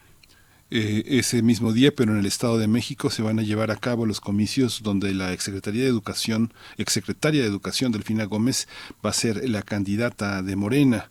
En tanto, el Consejo Político Nacional del PRI aprobó la suscripción de convenios de coalición con el PAN y el PRD para las elecciones del 2023 en el Estado de México y Coahuila, así como la publicación de las convocatorias para la selección de las candidaturas en ambas gobernaturas. Tendremos un análisis sobre la situación política en México ante el proceso electoral del próximo año en estos estados, Estado de México y Coahuila. Nos acompaña el doctor Edgar Ortiz Arellano, profesor en el posgrado de la Facultad de Contaduría y Administración de la UNAM, académico del Centro de Estudios Superiores Navales, el CESNAV, miembro del SNI y socio presidente de Bismarck Consultoría SC, especialistas en estudios electorales. Doctor Edgar Ortiz Arellano, con el gusto de saludarte. Muy buenos días. Y gracias por estar aquí para hacer este balance político electoral. Buenos días. Muchas gracias, Berenice. Buenos días, Miguel Ángel. Buenos días a todos ustedes también, a sus radioescuchas. Un gran abrazo. Gracias, eh, Edgar Ortiz. Como, como empezamos por el Estado de México, ¿cómo observas el panorama? ¿Cuál es la situación y qué esperamos para, eh, para el inicio de este de 2023? Bueno, efectivamente, como ustedes ya lo mencionaron acertadamente, estas elecciones son muy importantes, las del Estado de México, porque digamos es el bastión símbolo del Partido Revolucionario Institucional, eh, es eh, muy clara la, la, clase política que gobernó el país en el sexenio pasado, que provenía principalmente del Estado de México. Además, efectivamente, este Estado no ha tenido alternancia eh, prácticamente desde que el México contemporáneo existe. Aquí vemos que el PRI principalmente quien lleva la mano, probablemente sea Alejandra del Moral, la eh, candidata más viable de la oposición, y por otro lado está la maestra Delfina Gómez, que fue secretaria de Educación Pública, y que bueno, tiene también una trayectoria importante en términos electorales en el Estado de México. La realidad es que si ahorita observamos las tendencias, vamos a ver que efectivamente Morena eh, y sus aliados llevan todas las preferencias electorales. Sin embargo, esto no significa que el triunfo ya esté eh, de alguna manera garantizada para Morena porque eh, las estructuras partidistas territoriales de organización eh, del Partido Revolucionario son sumamente sólidas en el Estado de México, especialmente por el sistema que tenemos de mayoría relativa para la elección de, de gobernadores, diputados, etcétera, diferentes puestos de elección popular, pero específicamente el de mayoría relativa de gobernadores, implica que los partidos deban de tener una estructura territorial muy sólida. Es decir, eh, eh, las votaciones eh, se definen a partir del el prosentismo que se hace tanto a nivel de las secciones electorales, posteriormente los distritos, los municipios, hasta el Estado en su conjunto. Esto implica tener estructuras, es decir, personas que estén trabajando de manera permanente durante las campañas y pues, a lo largo del año. El PRI, obviamente, por su antigüedad y experiencia, tiene estas estructuras muy formadas. Morena, su gran reto va a ser precisamente construir eh, también estructuras lo suficientemente amplias territoriales para poder obtener el triunfo electoral.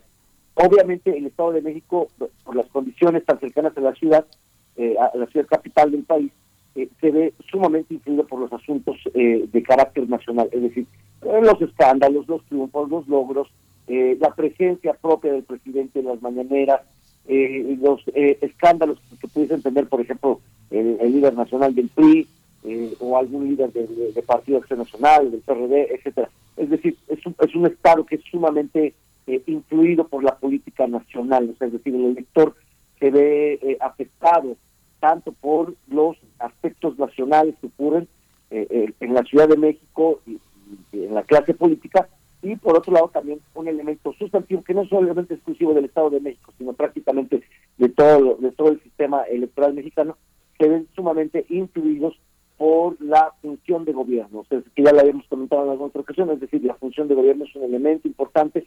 Si la ciudadanía percibe que hay una, eh, hubo o existe un buen gobierno, esto influye positivamente al partido que se encuentra gobernando.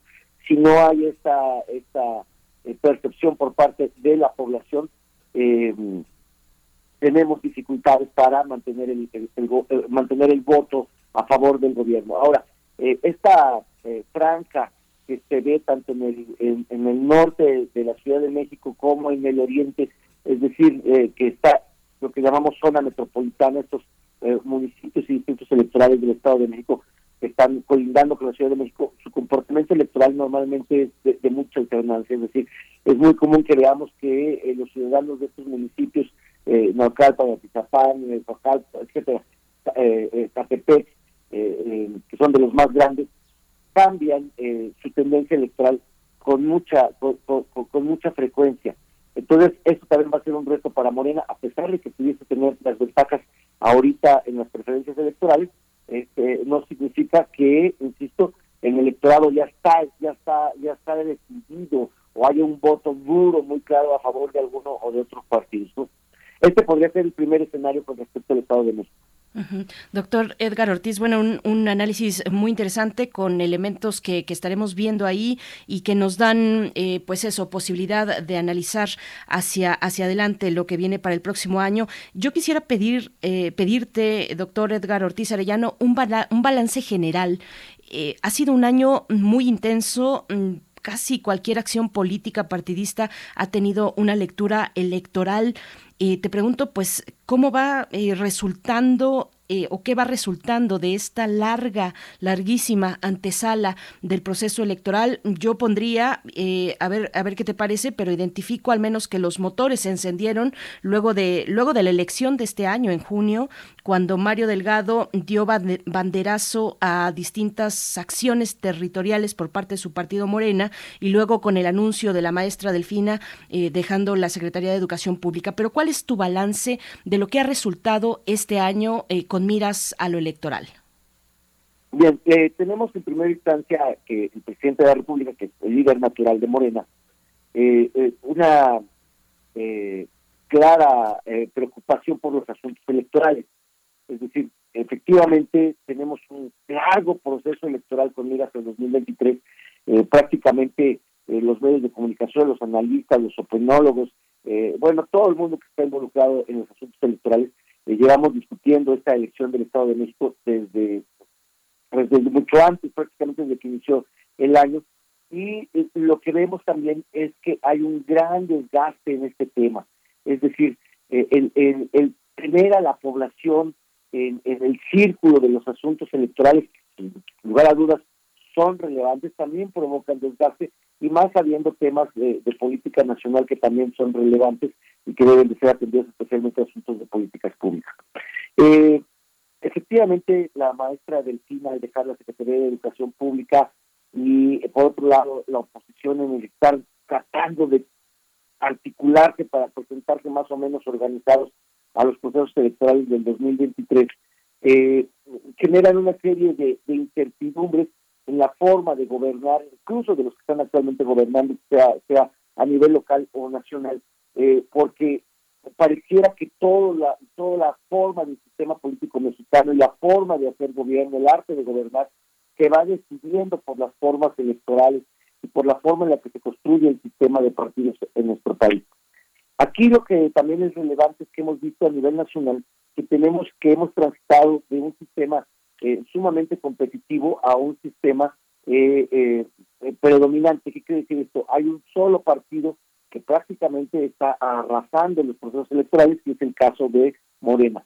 Ustedes ya lo habían comentado, este partido pues, prácticamente desde 2015 ha tenido un crecimiento sumamente importante y en los últimos años esto ha sido cada vez más acendrado. Aquí lo, lo, lo importante es, que además de revisar esta tendencia estadística que se puede ver con claridad, pues, si nos sacamos una tendencia de regresión lineal, ahí vamos a ver clarito cómo va el crecimiento de, de, Morena. Aquí tenemos también que revisar algo que no hemos discutido, eh, Miguel Ángel y Berenice, es estos nuevos gobernantes, independientemente del partido que sean, eh, cómo están haciendo su función de gobierno, es decir, qué características hacen que sean efectivamente atractivos para la ciudadanía, y no solamente el carisma del presidente de la República o de algún líder eh, regional, sino, que realmente están haciendo en, acciones de función de gobierno en beneficio de la población. Eh, más allá de, colgarse, esta expresión coloquial, más allá de colgarse de los grandes programas nacionales, programas sociales, que todas luces son correctos por parte del presidente de la República, eh, ¿qué más ofrecen estos líderes, eh, esta nueva clase política, una nueva clase política que está surgiendo, en primer lugar desde Morena, pero también la oposición en este afán de reconfigurarse y de tratar de, presentarse como una opción viable de gobierno, pues también está tratando de generar una nueva clase política, no tan nueva, pero bueno, ahí lo está llevando. Entonces, en este sentido, vemos, eh, por un lado, efectivamente que estamos transitando de un sistema eh, de, partidos altamente competitivo a un sistema de partidos predominante, no necesariamente es bueno para la democracia, pero a fin de cuentas sí la población eh, decide dar de, manera, de manera abrumadora su preferencia electoral por un partido, pues es correcto siempre y cuando esté dentro de los cánones de la, de la ley y de los principios básicos democráticos. Y por otro lado, vemos que nuevamente la oposición tiene grandes dificultades para articularse, para pues, presentar candidatos, eh, para mantenerse unidos, incluso eh, intrapartidistas, es decir, los partidos políticos en México tienen eh, se caracterizan por estar conformados de muchas facciones, es decir, no, no, no somos partidos de individuos, no tenemos partidos políticos eh, que surgen a partir de la formación de, de cuadros en particular, sino más bien se construyen a partir de facciones que se van más o menos articulando para eh, eh, presentar intereses comunes ante el electorado y ante otras facciones con las que compiten. Entonces, este me parece que podría ser eh, el, primer panorama y aquí va a ser muy interesante, creo que quien lleva la mano por el lado de la oposición, sin lugar a dudas, es el PRI. Vamos a ver si este partido efectivamente logra sobrevivir, que la realidad es que la historia reciente de los últimos 20 años nos ha demostrado que sí tiene gran capacidad eh, de adaptación, de, de, cambio, eh, sabe reciclarse, usted sabe otra expresión coloquial, sabe reciclarse bastante bien el Partido Revolucionario Institucional y vamos a ver si, si logra eh, mantener las preferencias electorales en dos facciones que son fundamentales para el proyecto político hacia el 2024 y también si nuevamente vuelvo si son si pueden convertirse en una en una real opción de, de buen gobierno para la ciudadanía. Sí, y justamente, y bueno, y Coahuila, Coahuila, ¿cómo lo observas, Edgar? Bueno, aquí Coahuila todavía, aquí me parece que el escenario para Morena en particular todavía está eh, está está complicado, eh, aunque Coahuila y Estado de México tienen en común que ambos son estados turistas, el turismo en ambos casos es, es, sumamente eh, distinto. Me parece que, de hecho, el, el, el, el prismo de Coahuila está todavía mucho mejor articulado que eh, el prismo del Estado de México. Es decir, eh, los eh, gobiernos locales encabezados por el PRI han tenido el cuidado de ir construyendo precisamente estructuras electorales muy cercanas a la clase política dominante en ese estado. Entonces eso les da una gran capacidad de organización y de competitividad electoral. En el caso, eh, efectivamente el senador Guadiana, que es ya quien está designado eh, por el caso de, de, Morena, pues es una es un personaje, en algunos casos podríamos decir polémico, vinculado al asunto del carbón, es un empresario eh, exitoso en los asuntos del carbón, eh, que no necesariamente tiene preferencias electorales que permitan a Morena obtener el triunfo. Es decir, si vienen las encuestas que realizó Morena y según lo que dice eh, la dirigencia de ese partido es que el senador Guayana tenía una ventaja importante.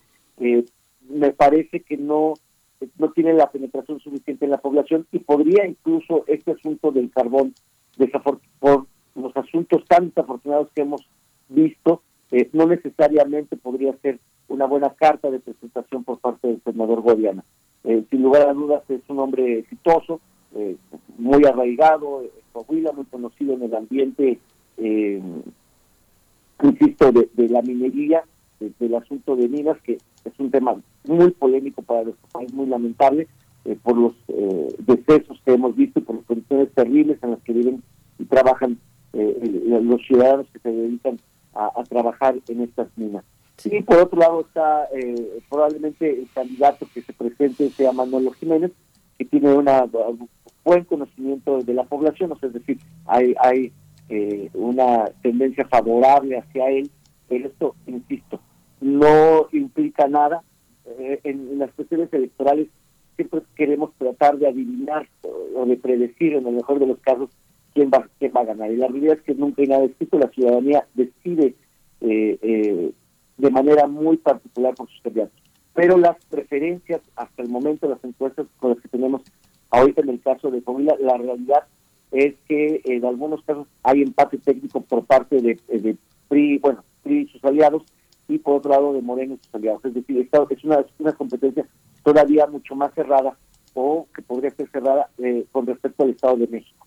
Aquí eh, en Coahuila, insisto nuevamente, habríamos que revisar cuáles han sido los éxitos del gobernador Riquelme. Y aquí habría que mencionar el caso de Coahuila, no es un caso particular, porque eh, este estado, junto con otros del país, desafortunadamente, ha presentado tendencias oligárquicas importantes. Es decir, antes del gobernador Riquelme, eh, el gobierno de Coahuila recayó en una familia. Esto, esto le llamamos en ciencia política pues tendencias oligárquicas, es decir, una sola misma familia prácticamente gobernó durante 12 años eh, el, el, estado de Coahuila. Esto mina también mucho la legitimidad y los procesos electorales eh, de, frente a la ciudadanía, es decir, pareciera que el gobierno se convierte en un patrimonio particular de unos cuantos y esto también provoca, insisto, eh, problemas para la gobernabilidad y legitimidad. Entonces, la clase gobernante actual en el estado de, de Coahuila tendrá que demostrar que efectivamente la continuidad de un proyecto, o por lo menos de, la presunción de que existe un proyecto político a largo plazo, cosa que es muy poco común en nuestro país, precisamente por este vaivén eh, electoral y de tránsito y de cambio y de movilidad de las diferentes facciones políticas, eh, pudiese ser realmente atractivo a la ciudadanía o simplemente que la ciudadanía perciba que debe de haber este cambio y precisamente romper con estas tendencias que no solamente se presentan en Coahuila, se presentan en otros estados. Pero bueno, ahorita eh, el, el, foco es, sin lugar a dudas, eh, Coahuila y el Estado de México. Así es. Eh, Edgar Ortiz, en un par de minutos te pido un cierre que tenga que ver con, bueno, se aprueba ya el plan B de la reforma electoral.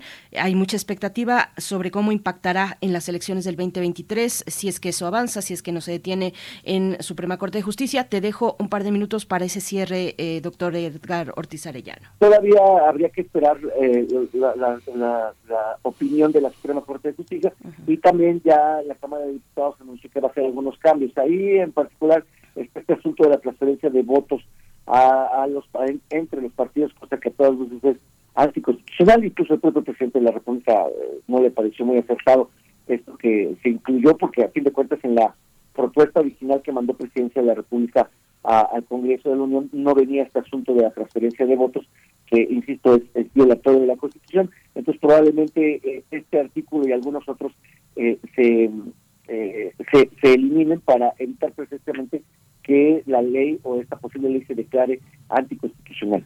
Esto lo vamos a ver hasta febrero, es decir, los procesos electorales comienzan eh, prácticamente eh, en, en, febrero, o sea, de manera oficial. Ahora, aquí el asunto de la desaparición de los OCLES o de estos organismos públicos locales electorales, la realidad es que me parece que en primera instancia no afectarían a los procesos electorales del Estado de México y Coahuila.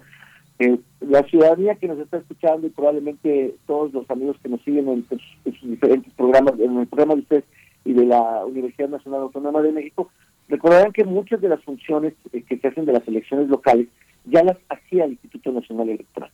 Es decir, el Instituto Nacional Electoral de unos años para acá viene asumiendo muchas de las actividades y de las eh, y de los procesos que se tienen que realizar para llevar a cabo las jornadas electorales. Aquí habría que también hacer un, paréntesis. Eh, el sistema electoral impacta y define al sistema de partidos. En este caso, las reformas que se hicieron me parece que no afectan al sistema electoral. Es decir, el comportamiento de la competencia política interpartidos no se vería afectada por las reformas que están realizando que se están realizando eh, hacia las estructuras eh, burocrático-administrativas tanto del Instituto Nacional Electoral como de los OPE. Es decir, eh, se habla de que hay una reforma, una reforma electoral. La realidad es que el asunto no es tan correcto señalarlo así. Más bien hubo una reforma de carácter burocrático-administrativa sobre las estructuras que controlan o que dirigen los procesos del sistema electoral. Entonces, estas reformas que se realizaron me parece que no afectarían, insisto, la competencia interpartidista, pero lo que sí va a afectar probablemente sea la capacidad operativa de, eh, eh, Instituto Nacional Electoral para llevar a cabo las elecciones. Es decir, tendrían que hacer un doble esfuerzo si es que se reducen las estructuras como se espera que se reduzcan y, eh, y también la afectación que esto va a provocar a los a las OPE. pero lo que sí me queda claro es que la ciudadanía puede estar tranquila, es decir, el proceso electoral que va a llevar a cabo, los que tendrán muchas dificultades y mucho trabajo, pues serán precisamente los encargados de este, las reformas que se van aplicando eh, eh, eh, a lo largo del a lo largo del siguiente año. Pues muchísimas gracias Edgar Ortiz Arellano por esta por esta mañana y por esta digo quedan muchas cosas pendientes, ¿no? Que es el destino de Del Mazo. A lo mejor el destino de Del Mazo es ser el presidente. Quién sabe, a ver si no lo mandan a una embajador. bueno, eso dicen, ¿no? Embajador, ya está ya está con las maletas listas. Tiene dos maletas listas. Eh, Edgar Ortiz Arellano, muchas gracias por esta por esta mañana. Que tengas muy buen año. Ojalá y nos encontremos pronto el próximo y te deseamos lo mejor. Muchas gracias igualmente, Miguel Ángel Berenice. Un fuerte abrazo, feliz año y lo mejor para ustedes y, por supuesto, a todos sus radioescuchas. Gracias. Gracias, profesor. Hasta pronto. Feliz año. Nosotros vamos directamente con nuestra nota internacional. Primer movimiento. Hacemos comunidad en la sana distancia. Nota internacional. Este 2022 está marcado por la intervención de Rusia en Ucrania, que desde febrero ha impactado al mundo y ha provocado un resurgimiento de lo que se llama una amenaza rusa en Europa. Con esta acción, Rusia mostró una vez más que la arquitectura de seguridad de Europa es frágil. Además, desencadenó una ola de embargos económicos entre el gobierno de Vladimir Putin y el Occidente, provocando lo que dicen algunos una nueva guerra fría. Los especialistas en asuntos internacionales señalan que el primer trimestre de 2023 va a ser complicado para los países europeos debido a que dependen de Rusia para la energía, por lo que tendrán un invierno complicado, sobre todo en términos de seguridad y precios en el suministro del gas. Europa tiene una gran desventaja porque a pesar de que está en la búsqueda de fuentes alternativas, no parece posible que logre impulsar estas fuentes en poco tiempo. De hecho, los ministros de Energía de la Unión Europea recientemente votaron que no se fijará un límite general para el precio del gas, sino que solo se le impondrá un freno de emergencia. Pese a que 15 Estados miembros habían solicitado un límite al precio del gas, Alemania y otros países lo rechazaron, ya que consideraron que así se pondría en peligro la seguridad de abastecimiento en caso de que los proveedores le vendieran el gas a clientes que pagan mejor. Además, desde hace dos semanas China se abandonó la política COVID-0, por lo que los contagios se han incrementado de manera considerable. Al respecto, algunos especialistas prevén que en los próximos meses se expandan los casos eh, de contagios en Europa, lo que podría generar un gran impacto también en la economía. Pues vamos a tener esta mañana un análisis sobre la situación en Europa, la situación política al cierre del año y, bueno, lo que eh, significa un balance de lo acontecido en este 2022. Nos acompaña el doctor Luis Guacuja, responsable del programa de estudios sobre la Unión Europea del posgrado de la UNAM. Gracias y, como siempre, bienvenido, doctor Luis Guacuja. Buenos días. ¿Qué tal? Muy buenos días, Berenice Miguel Ángel. Un saludo al auditorio. Muchas gracias, Luis Guacuja. ¿Qué, ¿Cuál es el panorama que, eh, que dejamos atrás? ¿Cuál es el panorama que nos encontraremos eh, en, breves semanas, Luis? Bueno, ya, ya se mencionó lo, el, el, acontecimiento más importante y que ha tenido repercusión en Europa, sin duda, es eh, lo que sucede en Ucrania, la invasión rusa a Ucrania, que llega cuando ya estábamos ante distintas crisis la, la pandemia, que el caso de China nos muestra que no ha terminado, el, el tema económico, estamos ante una inminente recesión para el, para el próximo año. Esto se ha resentido en Europa de manera importante y eh, pues bueno, y se ha reflejado también en distintos comicios electorales, como el caso de, de, Francia, eh, y en otros en otros países, quizá lo más lo más significativo será Francia, eh, donde la extrema derecha pues eh, obtuvo un importante número de, de, escaños en el en el en el Parlamento y y en el caso de Italia, donde la extrema derecha también se hace con, con, em, con el gobierno, y el ascenso de la, de la extrema derecha es uno de los, de los aspectos más preocupantes que también deja este 2022. La, eh, digamos, la situación de Europa, estar en medio de, esta guerra en Ucrania, eh, la pérdida de posición eh, como Unión Europea frente a la OTAN, y el predominio de, de, Washington en las decisiones de seguridad en Europa y ahora el tema de, los energéticos, particularmente el tema del gas, donde eh, pues Estados Unidos no ha sido precisamente solidaria con, con Europa, que ahora se enfrenta a un invierno que va a ser crudo, que le ha representado una movilización importante para poder sustituir las importaciones del gas que provenían de Rusia y los costos al final los pagará Europa y particularmente los ciudadanos y esto también eh, empieza a tener repercusiones porque sobre todo la extrema derecha pues aprovechará este em, este descontento social que se suma a lo que ya estaba ahí una serie de em, de crisis que se van superponiendo una con otra y eh, y, y, los temas eh, que están que están pendientes en temas de seguridad, en temas de eh, otros conflictos que hay a nivel internacional y que involucran a una Unión Europea que ahora se ve desgastada y que es un reto importante para conservar su posición en el en el mundo. Doctor Guacuja, ¿qué reflexiones nos trajo este 2022 con respecto a la unión, a la, a la identidad de una Europa, pues con discursos eh, euroescépticos que, hemos visto en líderes especialmente de ultraderecha, eh, con esta crisis también mm, o estos escándalos de posible corrupción que han golpeado recientemente al, Parlamento Europeo, eh, a su vicepresidenta Eva Kaili? ¿qué, ¿qué, nos puede decir respecto a eso? Pues que, que lleva ya un tiempo, por supuesto, eh, que se ha enmarcado también con la salida de Reino Unido. ¿Cómo, cómo lo ve eh, en cuanto a la idea de Europa eh, como, como una unión, como una unidad?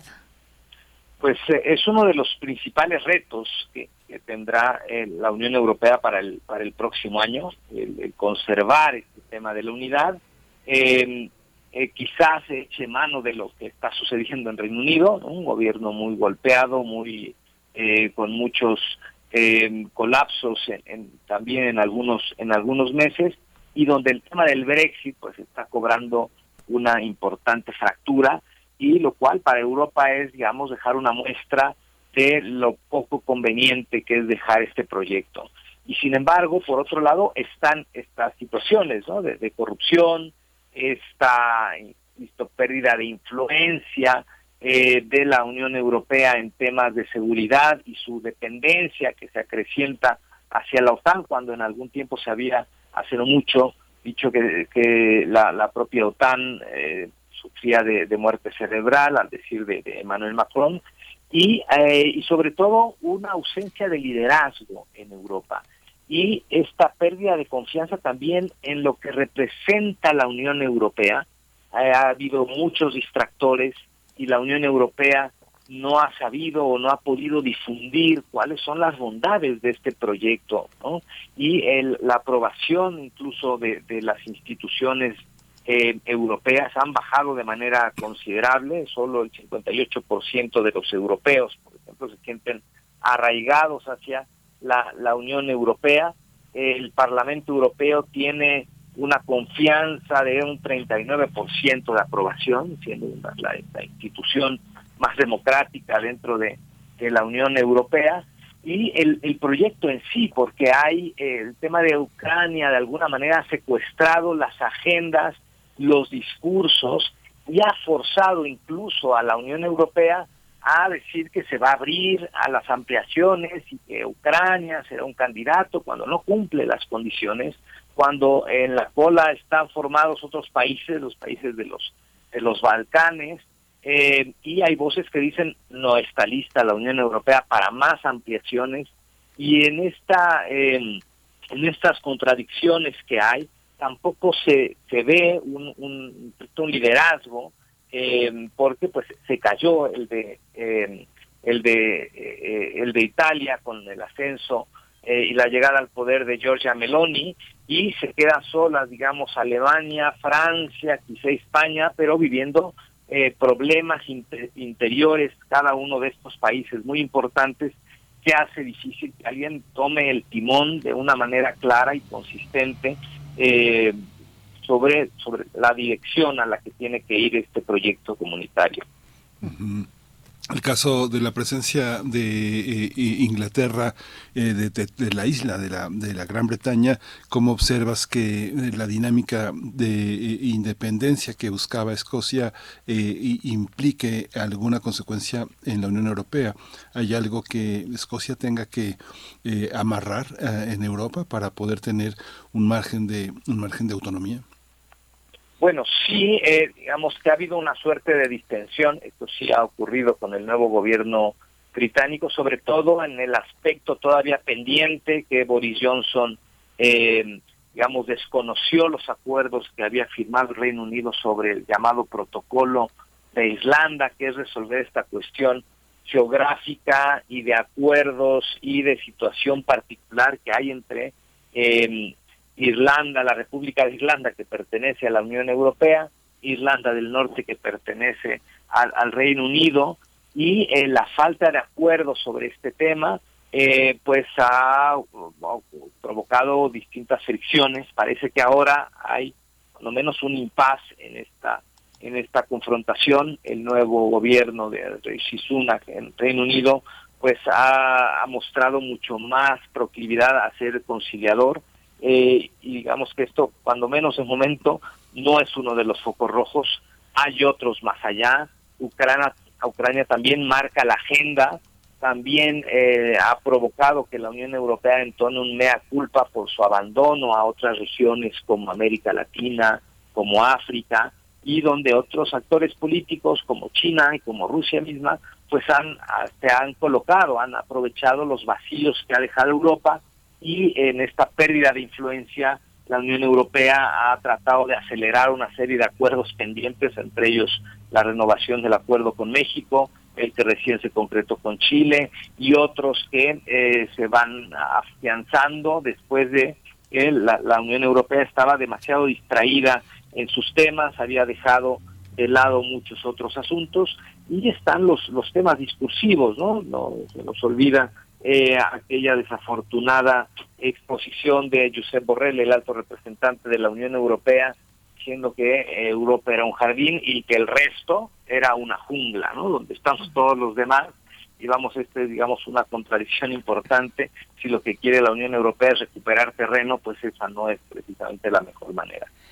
Pues un jardín con una recesión, con temores de recesión importantes y también con, con inflación. Eh, doctor Luis Guacuja, ¿cuáles son los escenarios que se plantean para el próximo año? Bueno, complicados, complicados porque sí, la, la recesión económica va a estar ahí.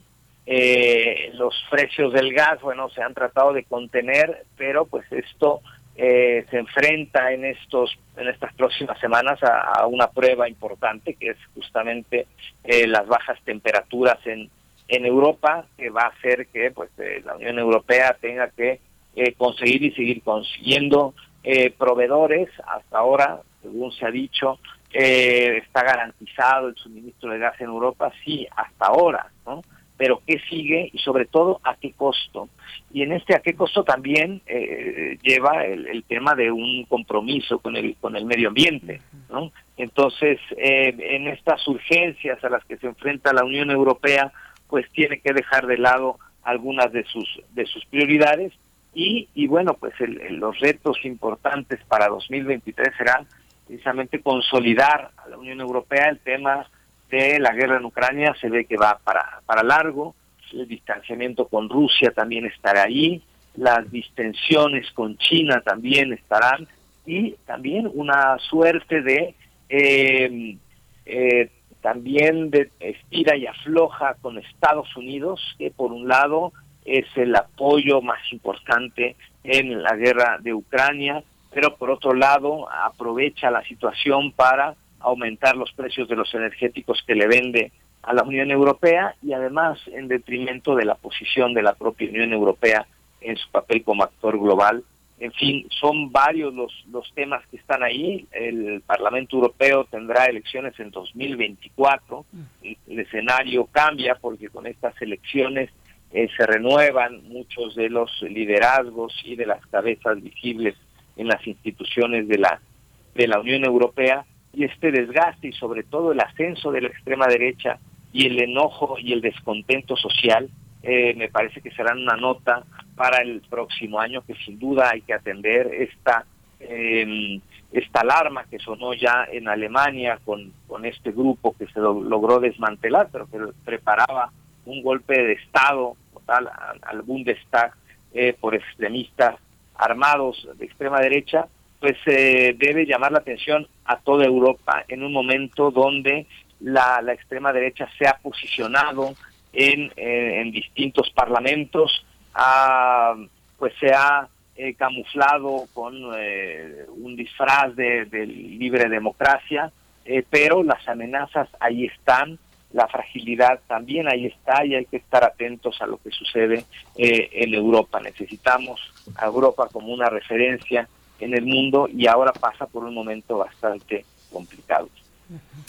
Pues Luis Guacuja, muchas gracias. Siempre es un placer escucharte y, aprender, entender qué es lo que qué es lo que sucede. Te agradecemos mucho siempre tu generosidad, tu disposición, estas lecciones de, de, política y teoría internacional.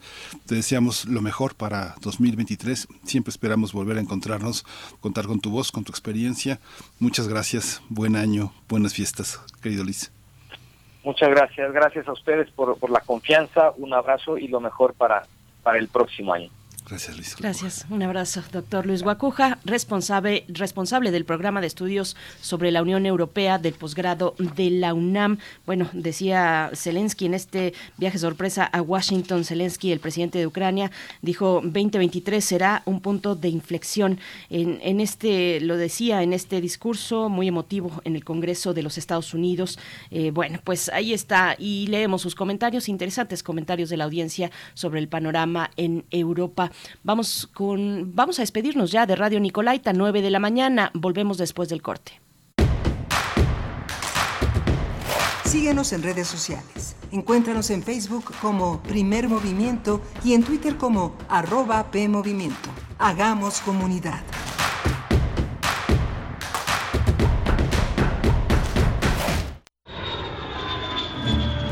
46 emisoras de 17 países de Europa, América y África. Esa es la red de Mundofonías, música para descubrir el mundo. Todos los sábados a las 18 horas por el 96.1 de FM. Radio UNAM. Experiencia sonora.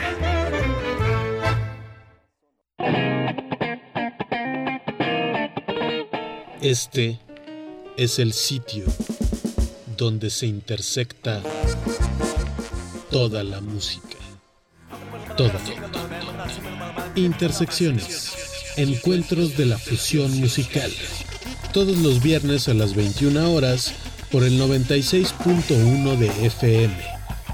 Radio UNAM. Experiencia sonora. ¿Por qué es valioso tramitar tu INE si cumpliste 18 años? Porque es muy importante que mis valores se vean reflejados en las decisiones de mi país. Porque por fin mi voz va a contar. Porque ya es tiempo de tomar mis propias decisiones. Ya puedo tomar decisiones, ya puedo votar. Así empecé mi cumpleaños, yendo por mi INE. Si ya cumpliste 18 años, ve al módulo del INE y tramita tu credencial. Haz tu cita en INE.mx o llama a INETEL 804-33-2000. Mi INE es valioso porque me identifica y nos une. INE.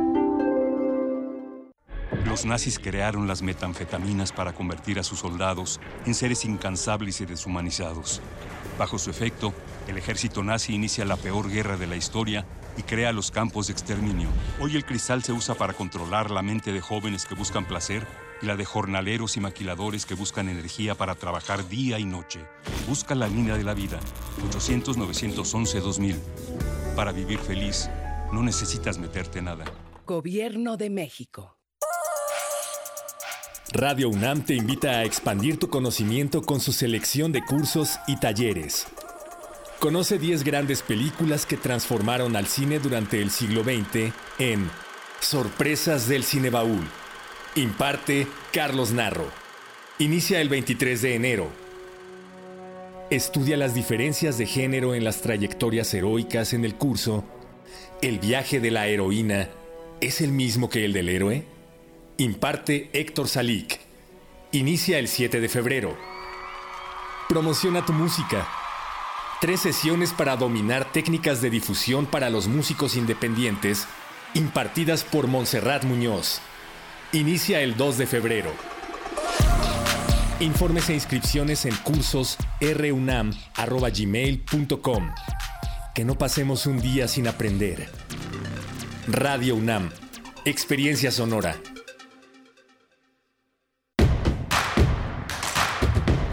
Encuentra la música de primer movimiento día a día en el Spotify de Radio UNAM y agréganos a tus favoritos.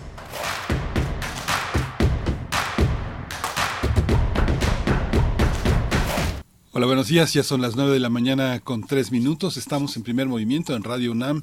Estamos eh, Rodrigo Aguilar en la eh, producción ejecutiva, Violeta Berber en la asistencia de producción y mi compañera Berenice Camacho al frente de la conducción. Querida Berenice, buenos días. Querido Miguel Ángel Quemain, muy buenos días. Pues ya estamos llegando hacia pues eh, poco poco para irnos de vacaciones acá en Primer Movimiento. Les seguimos acompañando hoy en vivo y también el día de mañana. Así es que seguimos con ustedes y también leyendo sus comentarios en redes sociales. Muchas gracias, muy interesantes eh, sobre el tema de, bueno, la cuestión, el panorama, el balance sobre Europa, el balance político. Eh, Rosario Durán nos recordaba acá en redes sociales la reunión entre Biden y Zelensky.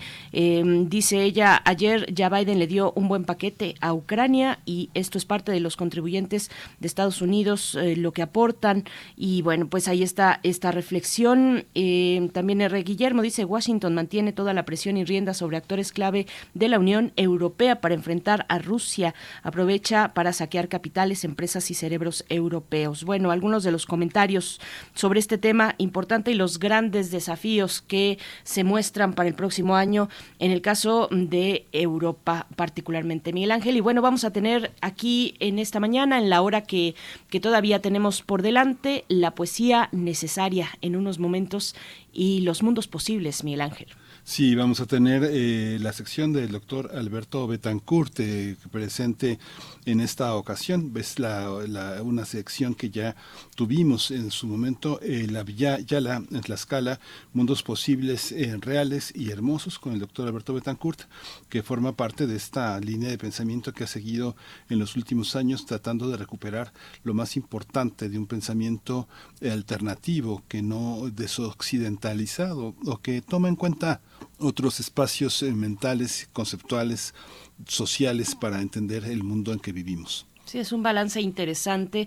Decidimos ponerlo de nuevo esta mañana. El doctor Alberto Betancourt eh, pues está en su periodo vacacional, pero nos pareció importante recuperar en esta charla que tuvimos sobre el, el Congreso en Tlaxcala, eh, eh, pues este, este balance de las posibilidades, precisamente los mundos posibles que son reales y dice el doctor Betancourt también hermosos. Bueno, pues para el cierre, para el cierre nuestra sección de derechos humanos con Alicia Vargas Ayala para hablar de las infancias y adolescencias.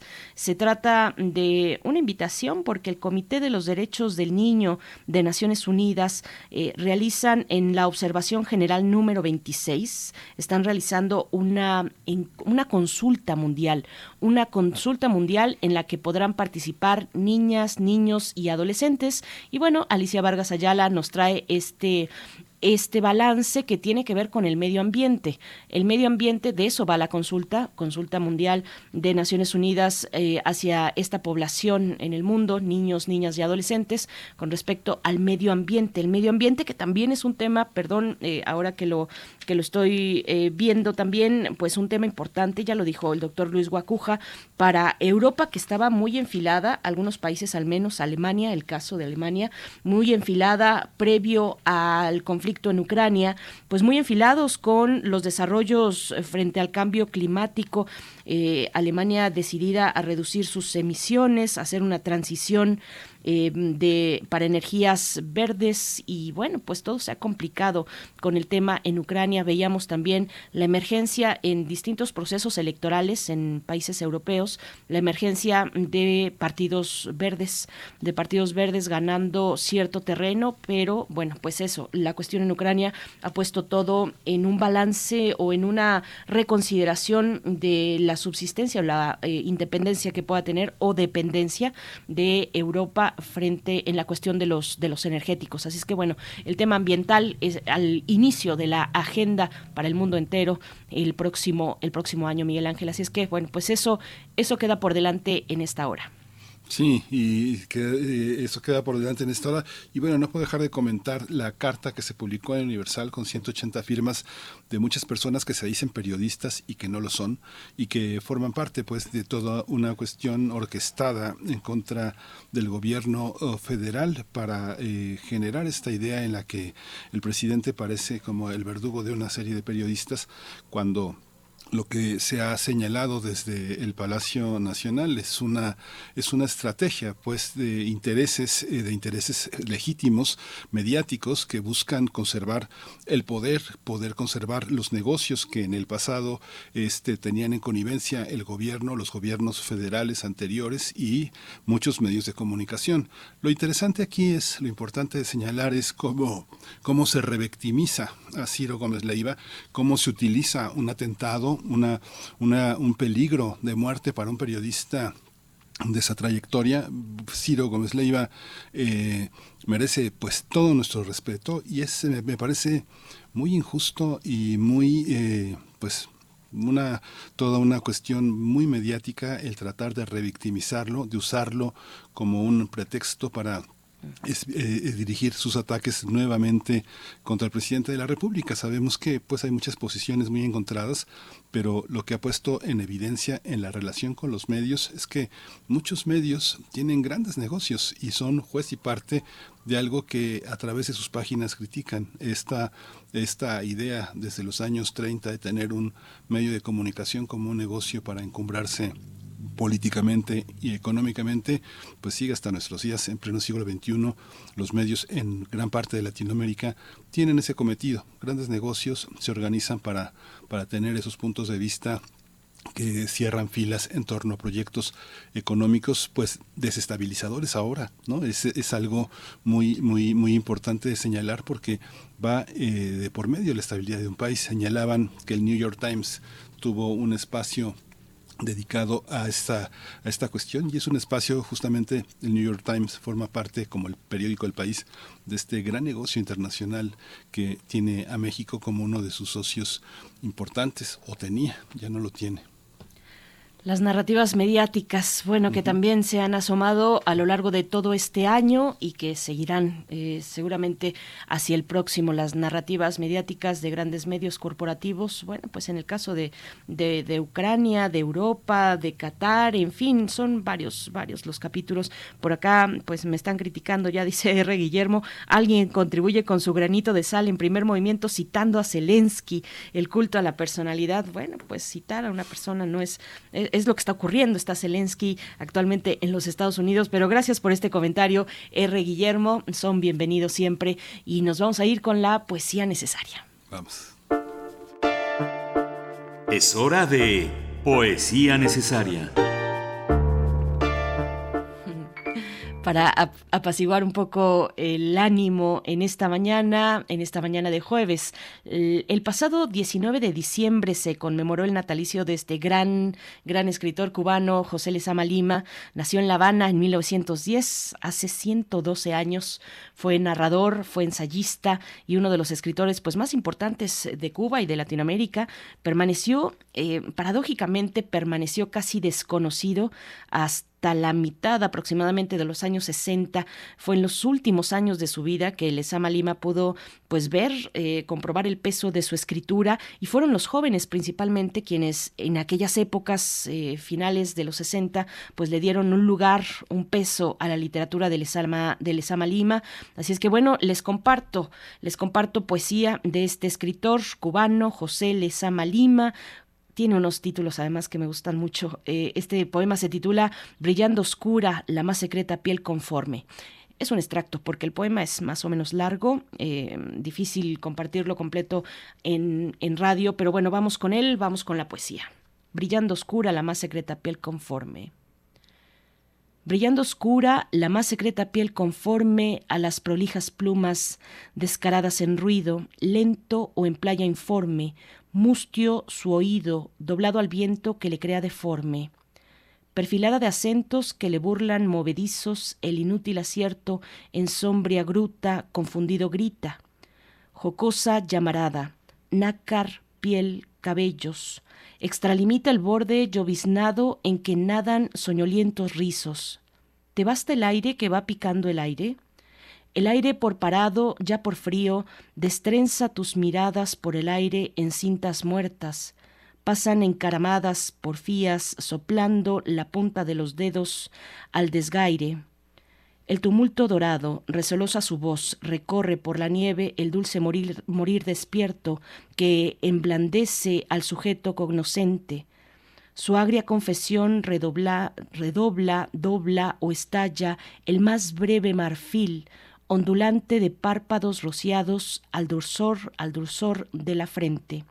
Ceñido arco, cejijunto olvido, recelosa fuente al lago, luz sin diamante detiene al ciervo en la pupila, que vuela como papel de nieve entre el peine y el lago.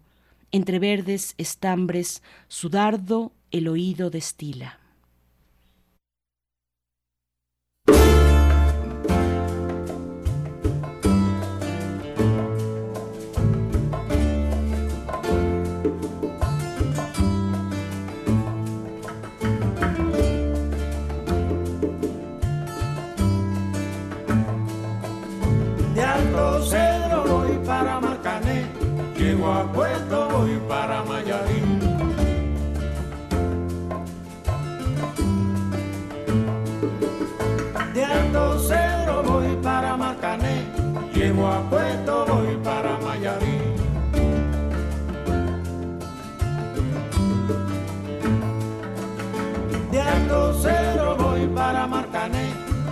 Llego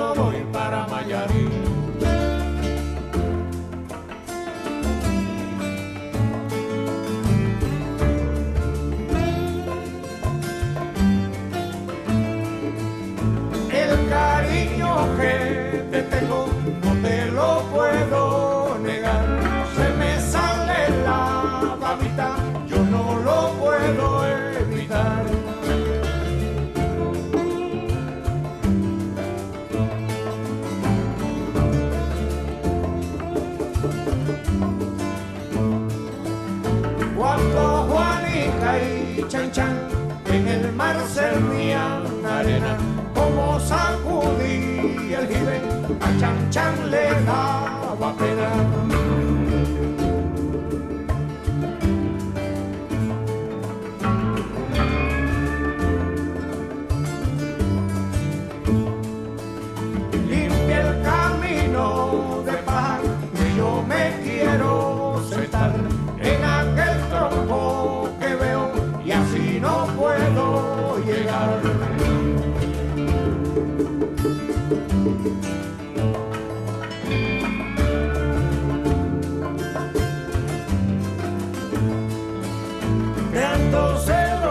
Para Marcané,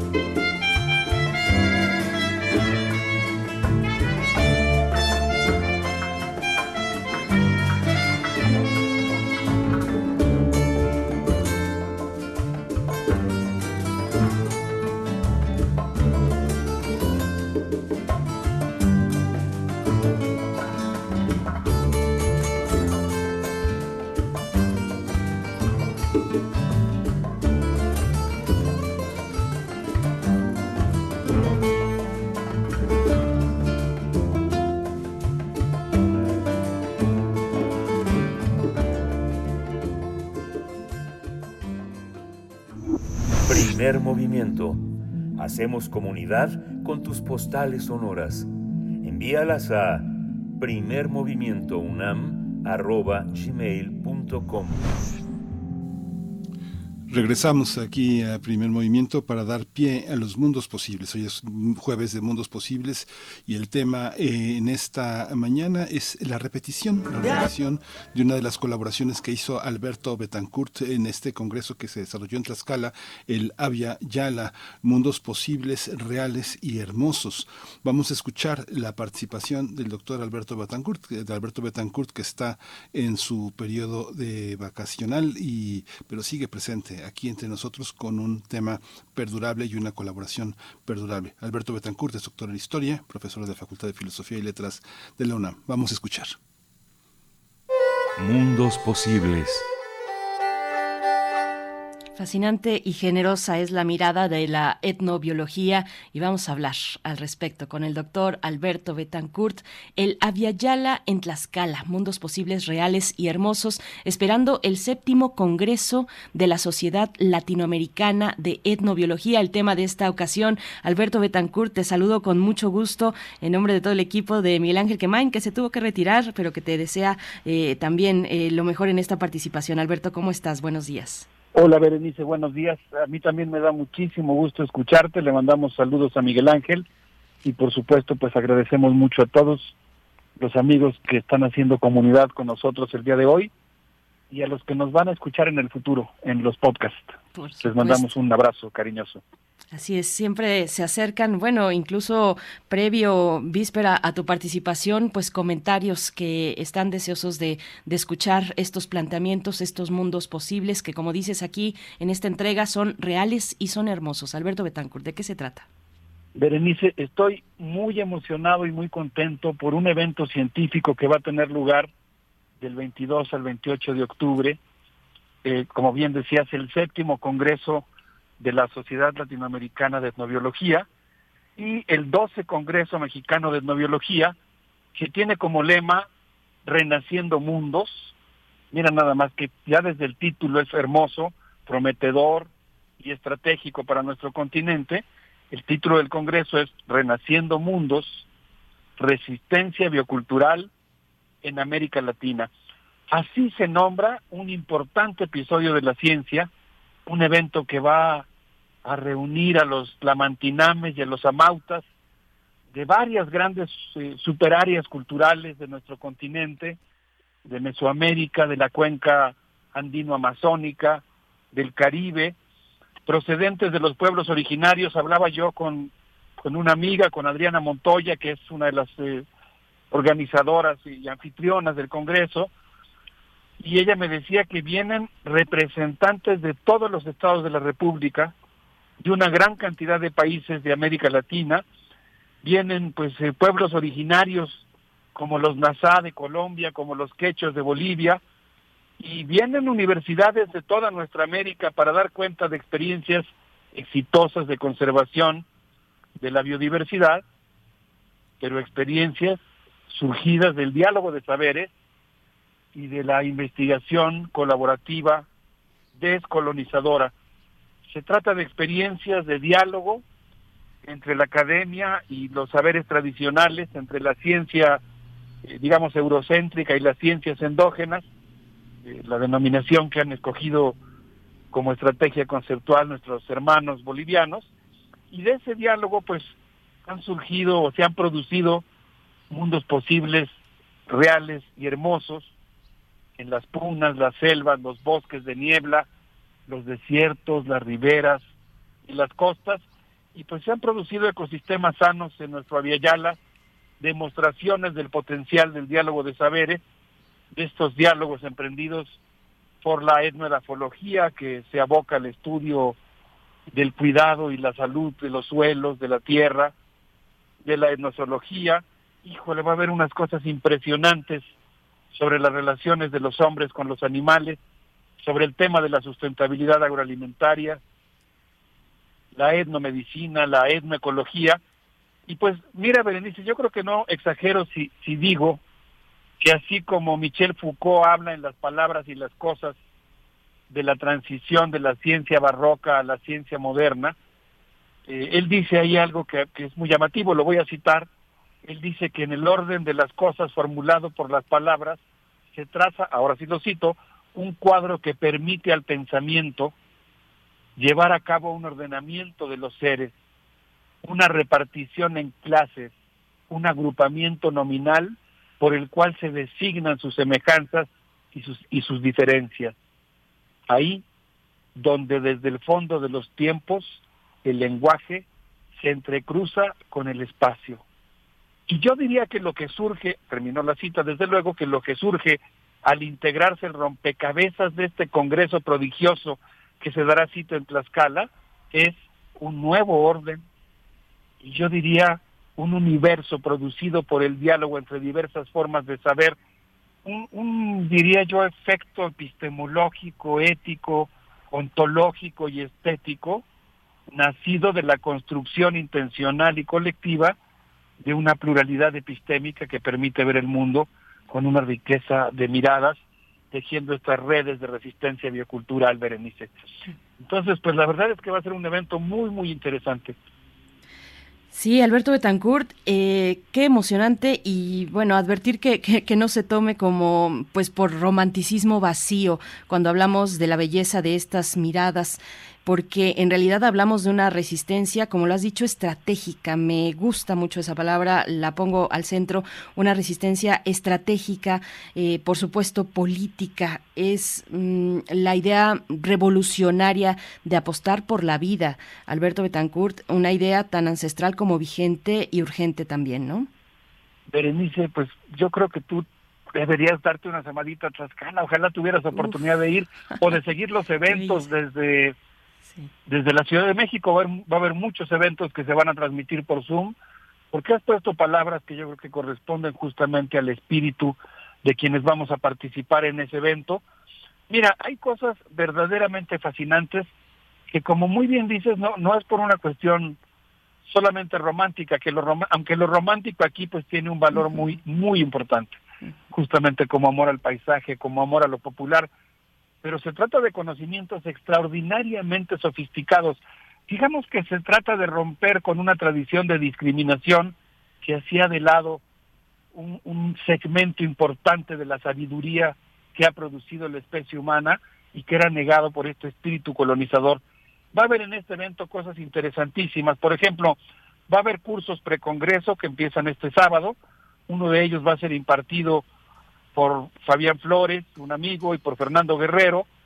Es un curso que se llama Fuentes para el Estudio de los Entramados Hombre-Fauna.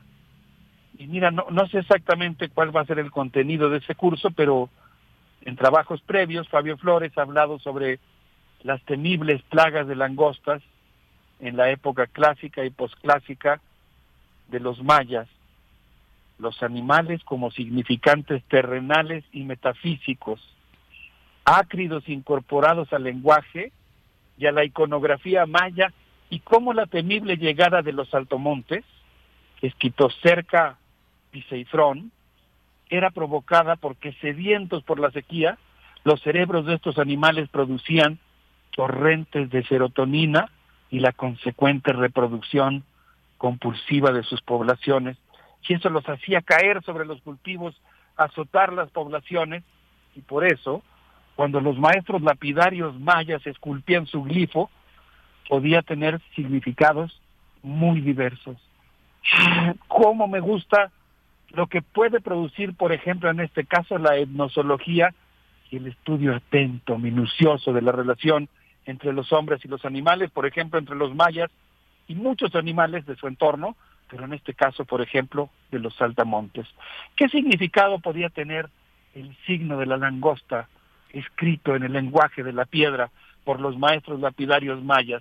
Saak, un glifo, una palabra para referirse a los vientos en un sentido natural y sobrenatural, una palabra temible en boca de los chilames, de los sabios, un pronóstico de la llegada de una plaga y también alusión a la maldad o al blanco florecido, signo de muerte, acto de ruego o simplemente, dice Fabio, un, una evocación del alma blanca.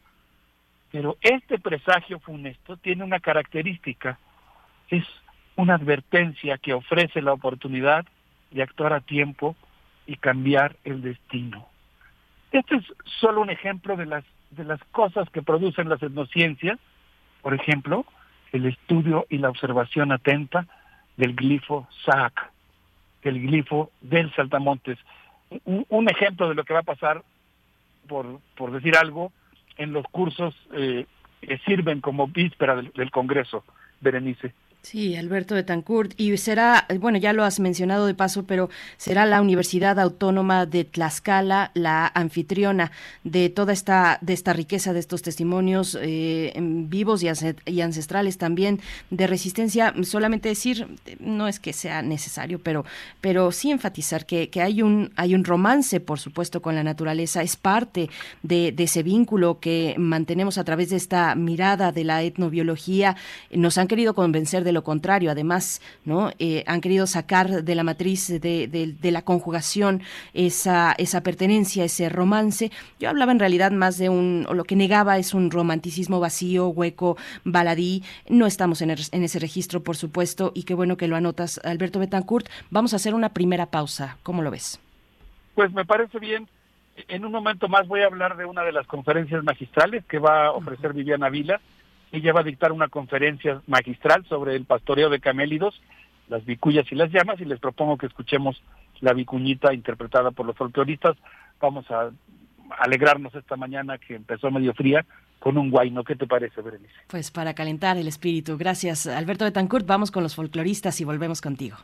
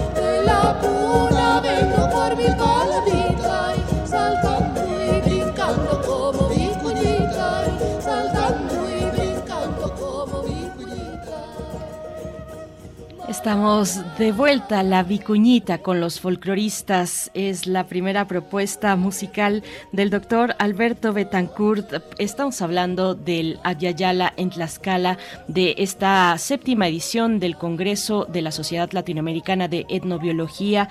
Eh, te escuchamos, Alberto Betancourt. Bueno, hay, una pregunta muy, muy, muy eh, elemental. Bueno, es, es esencial que entendamos, pues, eh, qué significa y a qué nos referimos cuando hablamos de Aviala. Nos, nos comenta y pregunta Xochitl Arellano desde California, desde Sacramento, que nos manda saludos y abrazos apretados, dice. Así es que Alberto Betancourt, Aviala, para tener los términos claros.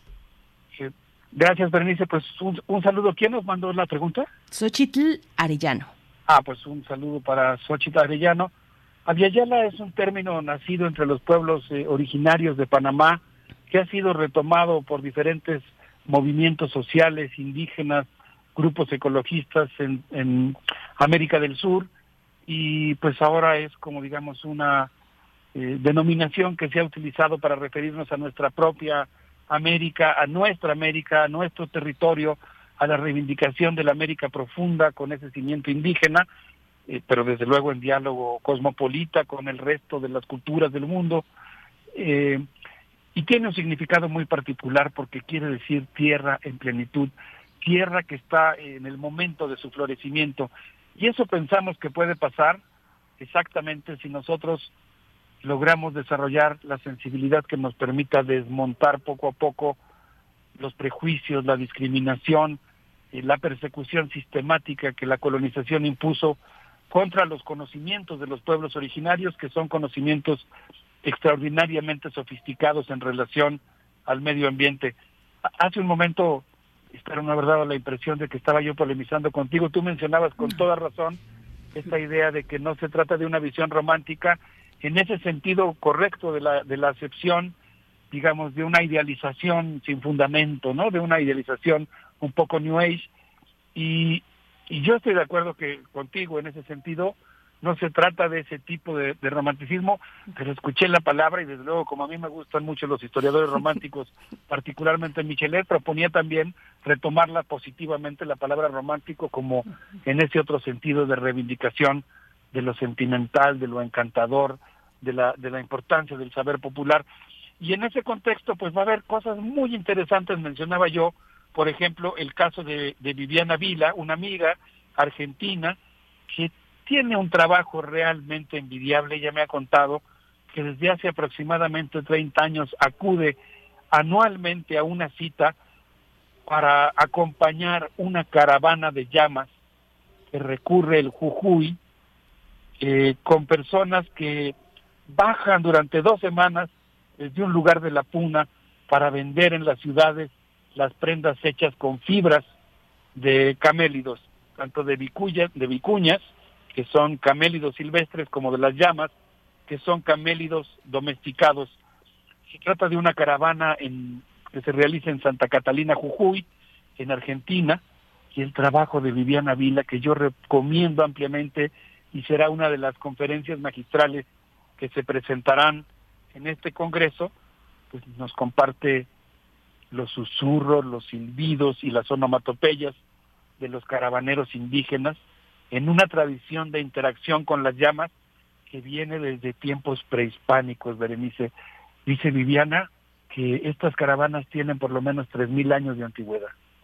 Ahora se hacen acompañadas también de camionetas de redilas, pero, pero siguen armándose estos rebaños de llamas.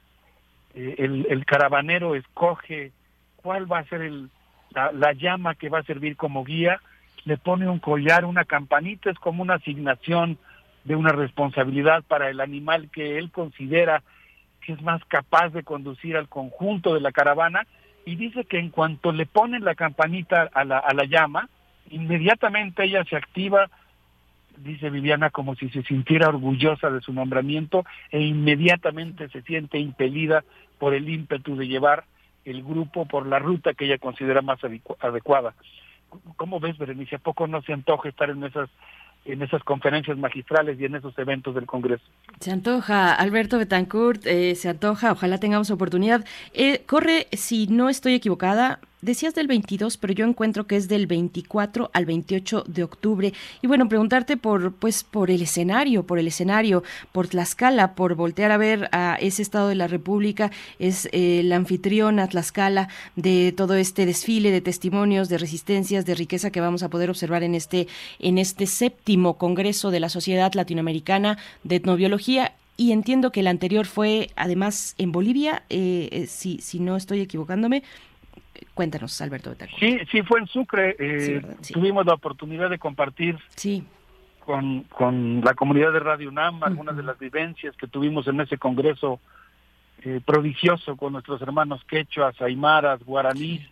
En aquella ocasión, no sé si recuerdas, estuvo con nosotros David Choquehuanca, claro. que hizo el, uno de los discursos inaugurales del Congreso en el auditorio Mariscal Sucre, en un auditorio que en aquella ocasión recordamos fue, fue, fue lleno, fue llenado con el espíritu y las sonrisas de nuestros compañeros indígenas, quechuas y aymaras sobre todo, que iban vestidos con sus trajes tradicionales, disfrutando enormemente lo que significó la conquista de poder usar su vestimenta tradicional en los campos universitarios, que mucho tiempo estuvo prohibida porque la universidad exigía que fueran vestidos primero de traje y después cuando se suavizó un poco la discriminación que fueran vestidos formalmente y no con esa indumentaria. De tal suerte que esa inauguración del Congreso pues fue verdaderamente prodigiosa y todos la disfrutamos mucho por lo que significaba de reversión de, del pues digamos de esa impronta colonial y de conquista del pluralismo epistemológico y la justicia epistémica que ahí se que ahí se contenía. Por cierto, eso ocurrió más o menos un mes antes del golpe de Estado y desde luego pues antes de todo el proceso que ahora ha conducido a David Choquehuanca a convertirse en el vicepresidente de Bolivia. Así es, así es, Alberto Betancourt. Bueno, pues eh, para eh, las personas que yo creo serán muchas entre la audiencia que quieran acercarse a este el programa y no vamos a acabar en estos pocos minutos de definirlo, de acercarnos, de tener una perspectiva, una expectativa también de lo que se va a presentar en este congreso, es la dirección electrónica congreso etnobiología.org y también está en redes sociales tanto de Mundos Posibles, arroba Mundos Posibles guion bajo, como de primer movimiento, Alberto Betancourt. Sí, y fíjate que para quienes no puedan acompañarnos a Tlaxcala, pues entienden, ¿no? Todos estamos en nuestras actividades académicas, en nuestro trabajo, tal vez no es tan fácil acudir a una invitación, sobre todo para quienes ahora tienen una primera noticia de este gran evento científico, pues quisiera yo hacer una invitación porque este sábado a las 12 del día, aquí en la Ciudad de México, en el Museo Nacional de las Culturas del Mundo, vamos a tener un evento con Viviana Camacho, quien es viceministra de Salud en el Gobierno Pluricultural de Bolivia, eh, y ella pues es una médica, eh, digamos, alópata formada en las universidades, una médica institucional que decidió convertirse en médica tradicional y en promotora de la medicina tradicional y va a estar con nosotros en un evento verdaderamente recomendable en el que van a participar alrededor de 40 parteras tradicionales y médicos tradicionales. Ahí vamos a estar con Viviana, con una colega que he mencionado aquí,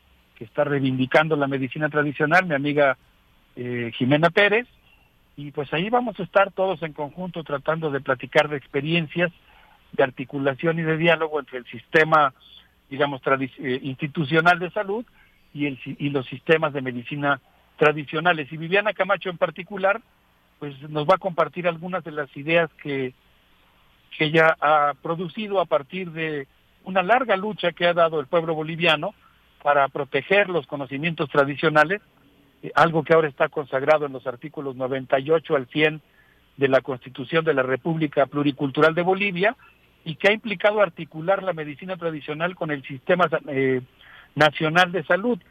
Eh, y de hecho, pues eso permitió que, que Viviana Camacho coordinara la publicación de unos lineamientos de, de una que están incluidos en una guía de medicina tradicional para el tratamiento del COVID, que elaboró un listado de plantas medicinales que fueron recomendadas por el registro sanitario y que dan una serie de sugerencias de cómo articular y complementar la medicina tradicional de diversos pueblos originarios de Bolivia con el, digamos, sistema de salud institucional. Va a ser un evento muy importante, va a comenzar con un, con un ritual náhuatl y un ritual quechua, y pues quienes quieran acompañarnos este sábado a las 12 del día en Moneda 8, en el Museo Nacional de las Culturas del Mundo, yo les garantizo que van a, a vivir una experiencia muy importante de lo que puede ser el diálogo de saberes.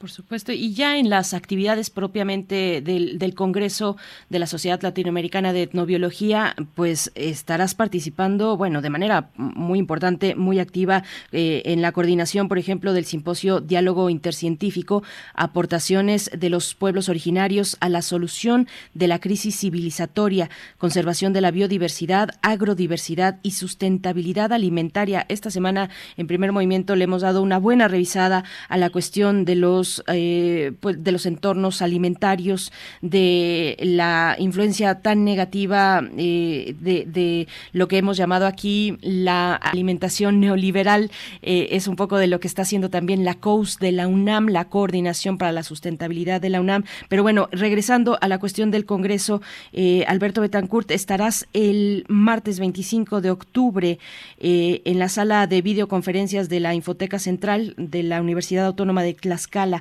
10 de la mañana, pensamiento ambiental celtal hacia la formulación dialógica de políticas públicas y también hacia las 11 de la mañana, agroecología latinoamericana, nutrición, ecología y saberes tradicionales, experiencias exitosas de, de, Bolivia y México. Cuéntanos de esta parte, Alberto Betancourt. No, ese evento va a estar, pero realmente suculento, porque, digamos, así por dar una idea, somos como 30 participantes en ese simposio sobre diálogo intercientífico, decidimos adoptar, digamos, la estrategia conceptual, política, epistemológica formulada por nuestro querido hermano Freddy Delgado, profesor de la eh, Universidad Mayor de San Francisco, Chuquisaca, de Bolivia, y ellos, como sabes, pues han desarrollado toda una estrategia de reivindicación de los saberes tradicionales que plantea la, la coexistencia en la actualidad de una ciencia, vamos a decir, de origen eurocéntrico, y una ciencia eh, endógena,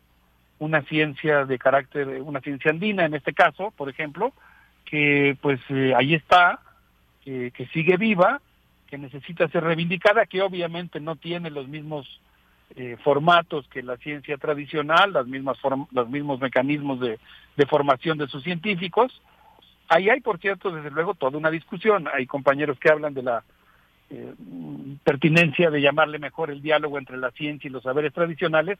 En el caso de Bolivia, pues ellos han reivindicado y decidimos eh, aceptar esta propuesta, eh, hablar más bien no de diálogo de saberes, sino específicamente dentro del diálogo de saberes, del diálogo intercientífico. Y el, la, el simposio va a estar buenísimo porque pues va a estar ahí eh, Freddy Delgado de Bolivia, va a estar Viviana Camacho, va a estar Olga Lucía Sanabria, que no sé si es o era presidenta de la Sociedad eh, Colombiana de Etnobiología, eh, y bueno, va a estar el doctor Arturo Argueta, que es otro de los eh, organizadores del, del simposio, así que eso va a ser pues un encuentro interesantísimo entre Bolivia, Colombia, México, van un grupo de compañeros eh, Tojolabales, por ejemplo, va Eliber Gómez, es un investigador muy acucioso sobre la cultura tojolabal. Entonces eso la verdad es que yo creo que va a ser pues eh, un, un, espacio de diálogo sensacional. Y pensando en lo que decías, Berenice, siempre me sorprende mucho nuestra sincronización, el hecho de que eh, sin ponernos de acuerdo de pronto evocamos temas comunes en relación a lo que tú mencionabas, la justicia y la soberanía alimentaria en nuestra América. Eh, va a haber una conferencia magistral de Ayari y Eneví Pasquier Merino, que va a analizar el caso de la inseguridad alimentaria en América Latina, que es una región pues que combina hambre, malnutrición y obesidad, y va a hablar de la importancia que tiene la producción sustentable de alimentos para oponernos a algo que a mí me, me parece muy interesante, cómo construir alternativas al sistema de la agricultura aristocrático patriarcal aristocrático patriarcal porque el modelo agroexportador basado en hidrocarburos, en compuestos químicos, pues es un modelo de agricultura que pues puede quizá llegar a generar divisas, pero son, es, un, es dinero que se queda en muy pocas manos, que se concentra en muy pocas familias, que destruye la biodiversidad, pero sobre todo que desplaza y destruye el poder que tienen las mujeres y, y su, su rol de dirección y de intelectuales que tienen las mujeres en la agricultura tradicional. Esa será otra de las conferencias, creo que es la primera conferencia magistral con la que nos recibirán nuestros anfitriones eh, de esta institución hermana, la Universidad Autónoma de Tlaxcala.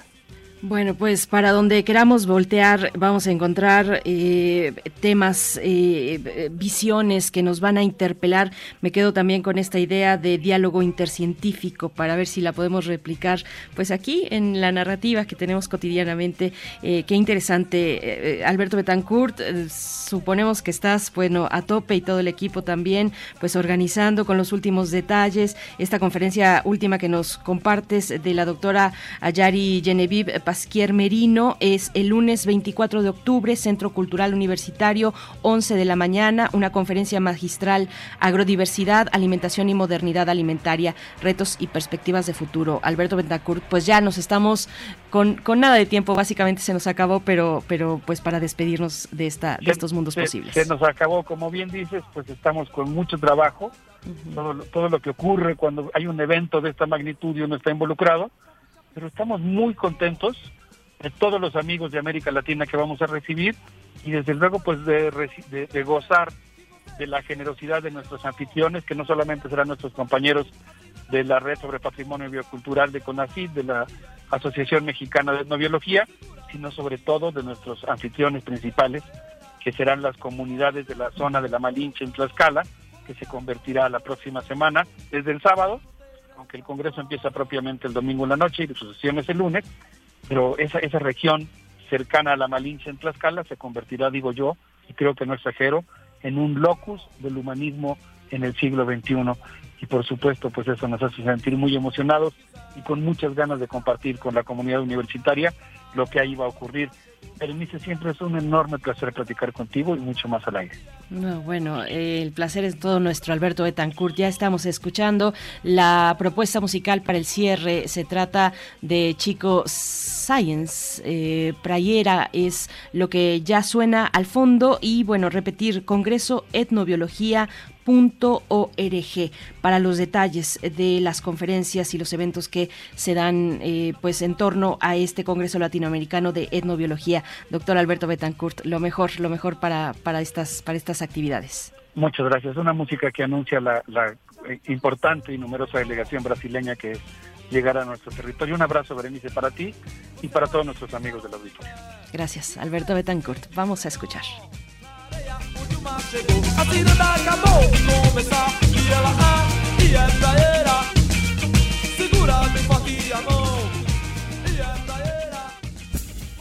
Libertad, seguridad, salud, identidad, alimentación, libre desarrollo de la personalidad, educación.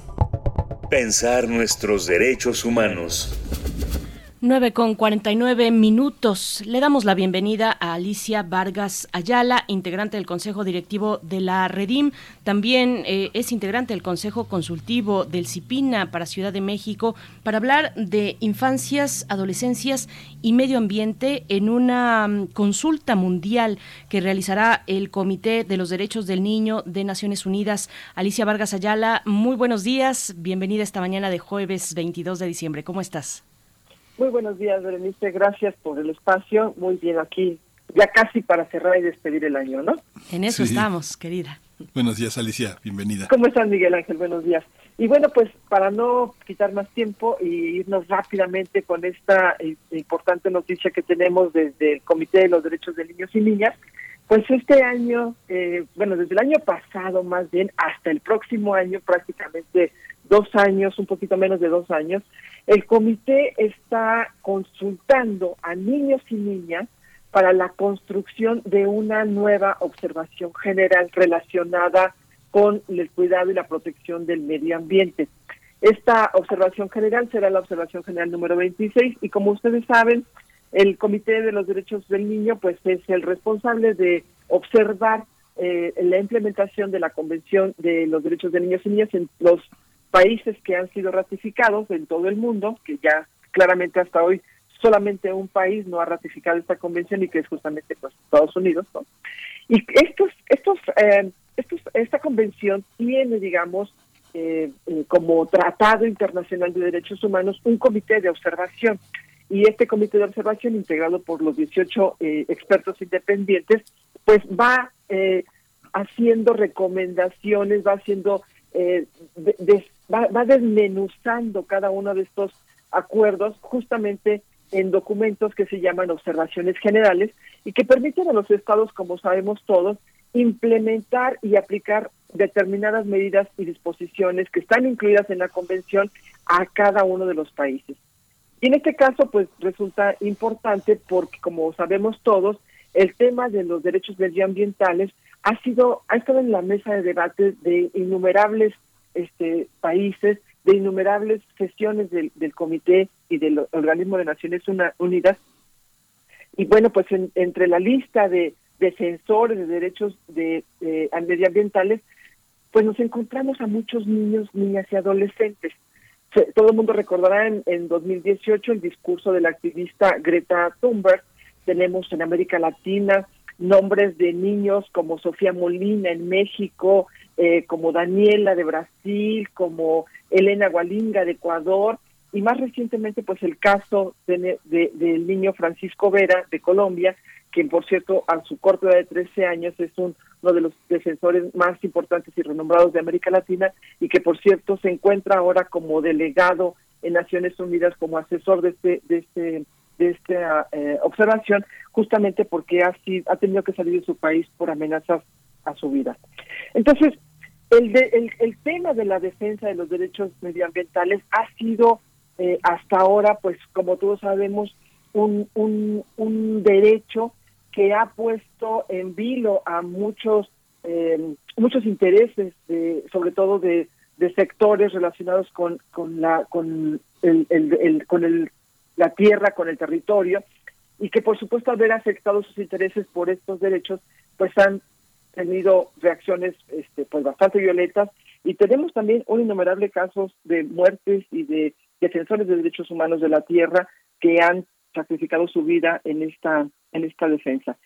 Eh, México, por supuesto, tiene un montón de, de tareas pendientes que sin duda ojalá tengamos oportunidad de desglosarlos más en otra en otra ocasión, pero por ahora solamente podemos decir que nuestro país en estos en estos desafíos pues se encuentra justamente el consolidar una estructura medioambiental que permita eh, observar, que permita vigilar, agrupar los esfuerzos que se han dado desde organizaciones de sociedad civil como defensores individuales, como de las propias estrategias que el presidente Andrés Manuel también en su en su gobierno ha venido implementando.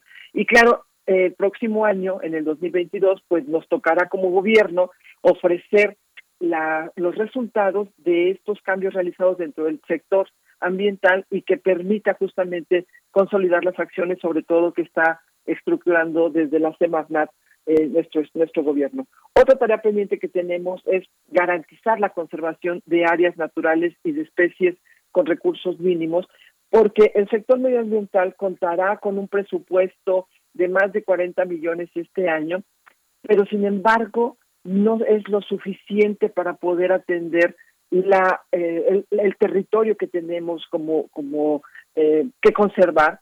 No es suficiente porque todo el mundo sabemos también que una una una tarea muy importante es justamente enfrentar al crimen organizado que se ha apoderado de muy importantes zonas y que hay que vigilar, que hay que cuidar y que claro, el decreto de nuevas áreas de, de protección pues también afecta a estas a estos personajes que claramente este, emprenden una batalla cruda y que nuestro Estado ha venido eh, justamente generando acciones, pero me parece que tendríamos que vigilar que la implementación de nuestro presupuesto dirigido al medio ambiente pudiera permitir una cobertura suficiente, adecuada y pertinente. Detener la deforestación. México perdió en el año 2020 más de 3.000 hectáreas de cobertura arbórea de acuerdo con algunos analistas en nuestro país y también eh, estudios que se han hecho por otros países en nuestro país, y que justamente tendríamos como un desafío que la institución Semarnat, la responsable, pues anuncie una estrategia de, eh, contra la deforestación y la tala ilegal justamente basado en la prevención, inspección, verificación de, de aserraderos, además de un trabajo de inteligencia, de judicialización y acompañamiento a las comunidades que son defensoras y protectoras de su medio ambiente. No podemos eh, más que solicitar a nuestro gobierno que incluya en esta estrategia a todas las comunidades forestales. Alrededor de 14.341 ejidos y comunidades tienen dentro de su territorio más de 200 hectáreas de bosque, de selva o matorral que hay que estar cuidando y acompañar a estas comunidades justamente para garantizar la protección. Los niños y las niñas tienen una tarea importante porque el desde el comité se ha eh, solicitado una consulta, bueno, se ha planteado una consulta solicitando la participación de todos los niños y las niñas de todos los países que están que han ratificado este este este convenio y que nuestro país tiene ahora la tarea importante de hacer llegar la información a los niños y las niñas de que existe esta consulta, porque a partir de esta consulta se va a definir esta nueva observación, este proyecto de observación general que ya está escrito, pero hay que estar definido, pero que hay que construir justamente a partir de las voces de niños y niñas. Eh, el, el, comité ha, ha, definido, digamos, como un calendario y este calendario tiene que ver como con eh, las tareas programadas para construir esta consulta y todavía tenemos hasta junio, perdón, hasta este año eh, febrero del 2023 que niños y niñas puedan ser partícipes de esta consulta. Es una consulta que está en línea. En, en el, en el eh, Twitter dejaré un comentario con la liga de cómo acceder a esta consulta para que todos los que tengamos niños y niñas cercanos promovamos y fomentemos que los chicos y las chicas den sus opiniones, porque es a partir de estas opiniones que pasa el comité a una segunda parte, que es justamente la construcción de esta observación general número 26 y que en el 2023 está proyectado su lanzamiento junto con una carta que estará dirigida a la comunidad internacional para promover que los gobiernos eh, vayan implementando acciones de protección, de garantía, porque lo que están cuidando los niños y las niñas es justamente su territorio, su medio ambiente, sus aguas, sus mares, porque son eh, en el planeta en el que estarán viviendo los próximos este, años, décadas y lo que nos toque todavía como humanidad. Así, que, es. pues importante que a los chicos y las chicas hoy escuchen y, y, y sigan esta liga que les dejaré por ahí, justamente para ser actores estratégicos de esta de este nuevo mundo que tenemos que seguir construyendo. Pues muchas gracias por esta invitación, Alicia Vargas Ayala, arroba ali-vargas-4 es eh, tu cuenta de Twitter y ahí podremos encontrar esta liga que mencionas, que también hemos de dar retweets de la propia de Primer Movimiento. Alicia Vargas Ayala, lo mejor para ti este cierre de año y el que viene, el 2023, pues esperamos contar con tu voz y con el acercamiento a estos eh, importantes temas de la infancia y adolescencia desde los derechos humanos. Muchas gracias, Alicia. Con mucho gusto, muchas gracias. Feliz Navidad, feliz año y que este año pues sea un nuevo año mejor para los derechos de niños y niñas en nuestro país y en el mundo. Así es. Hasta luego, Miguel Ángel. gracias. Nos vamos, Miguel Ángel. Hasta luego, Alicia. Muchas gracias. Buen año. Nos vamos. Ya dieron las 10. Esto fue Primer Movimiento. El mundo desde la universidad. Radio UNAM presentó Primer Movimiento. El mundo desde la universidad. Con Berenice Camacho y Miguel Ángel Gemain en la conducción. Rodrigo Aguilar y Violeta Berber, producción. Antonio Quijano y Patricia Zavala, noticias. Miriam Trejo, coordinación de invitados. Tamara Quirós, redes sociales. Arturo González, operación técnica. Locución, Tessa Uribe y Juan Staca. Quédate en sintonía con Radio UNAM.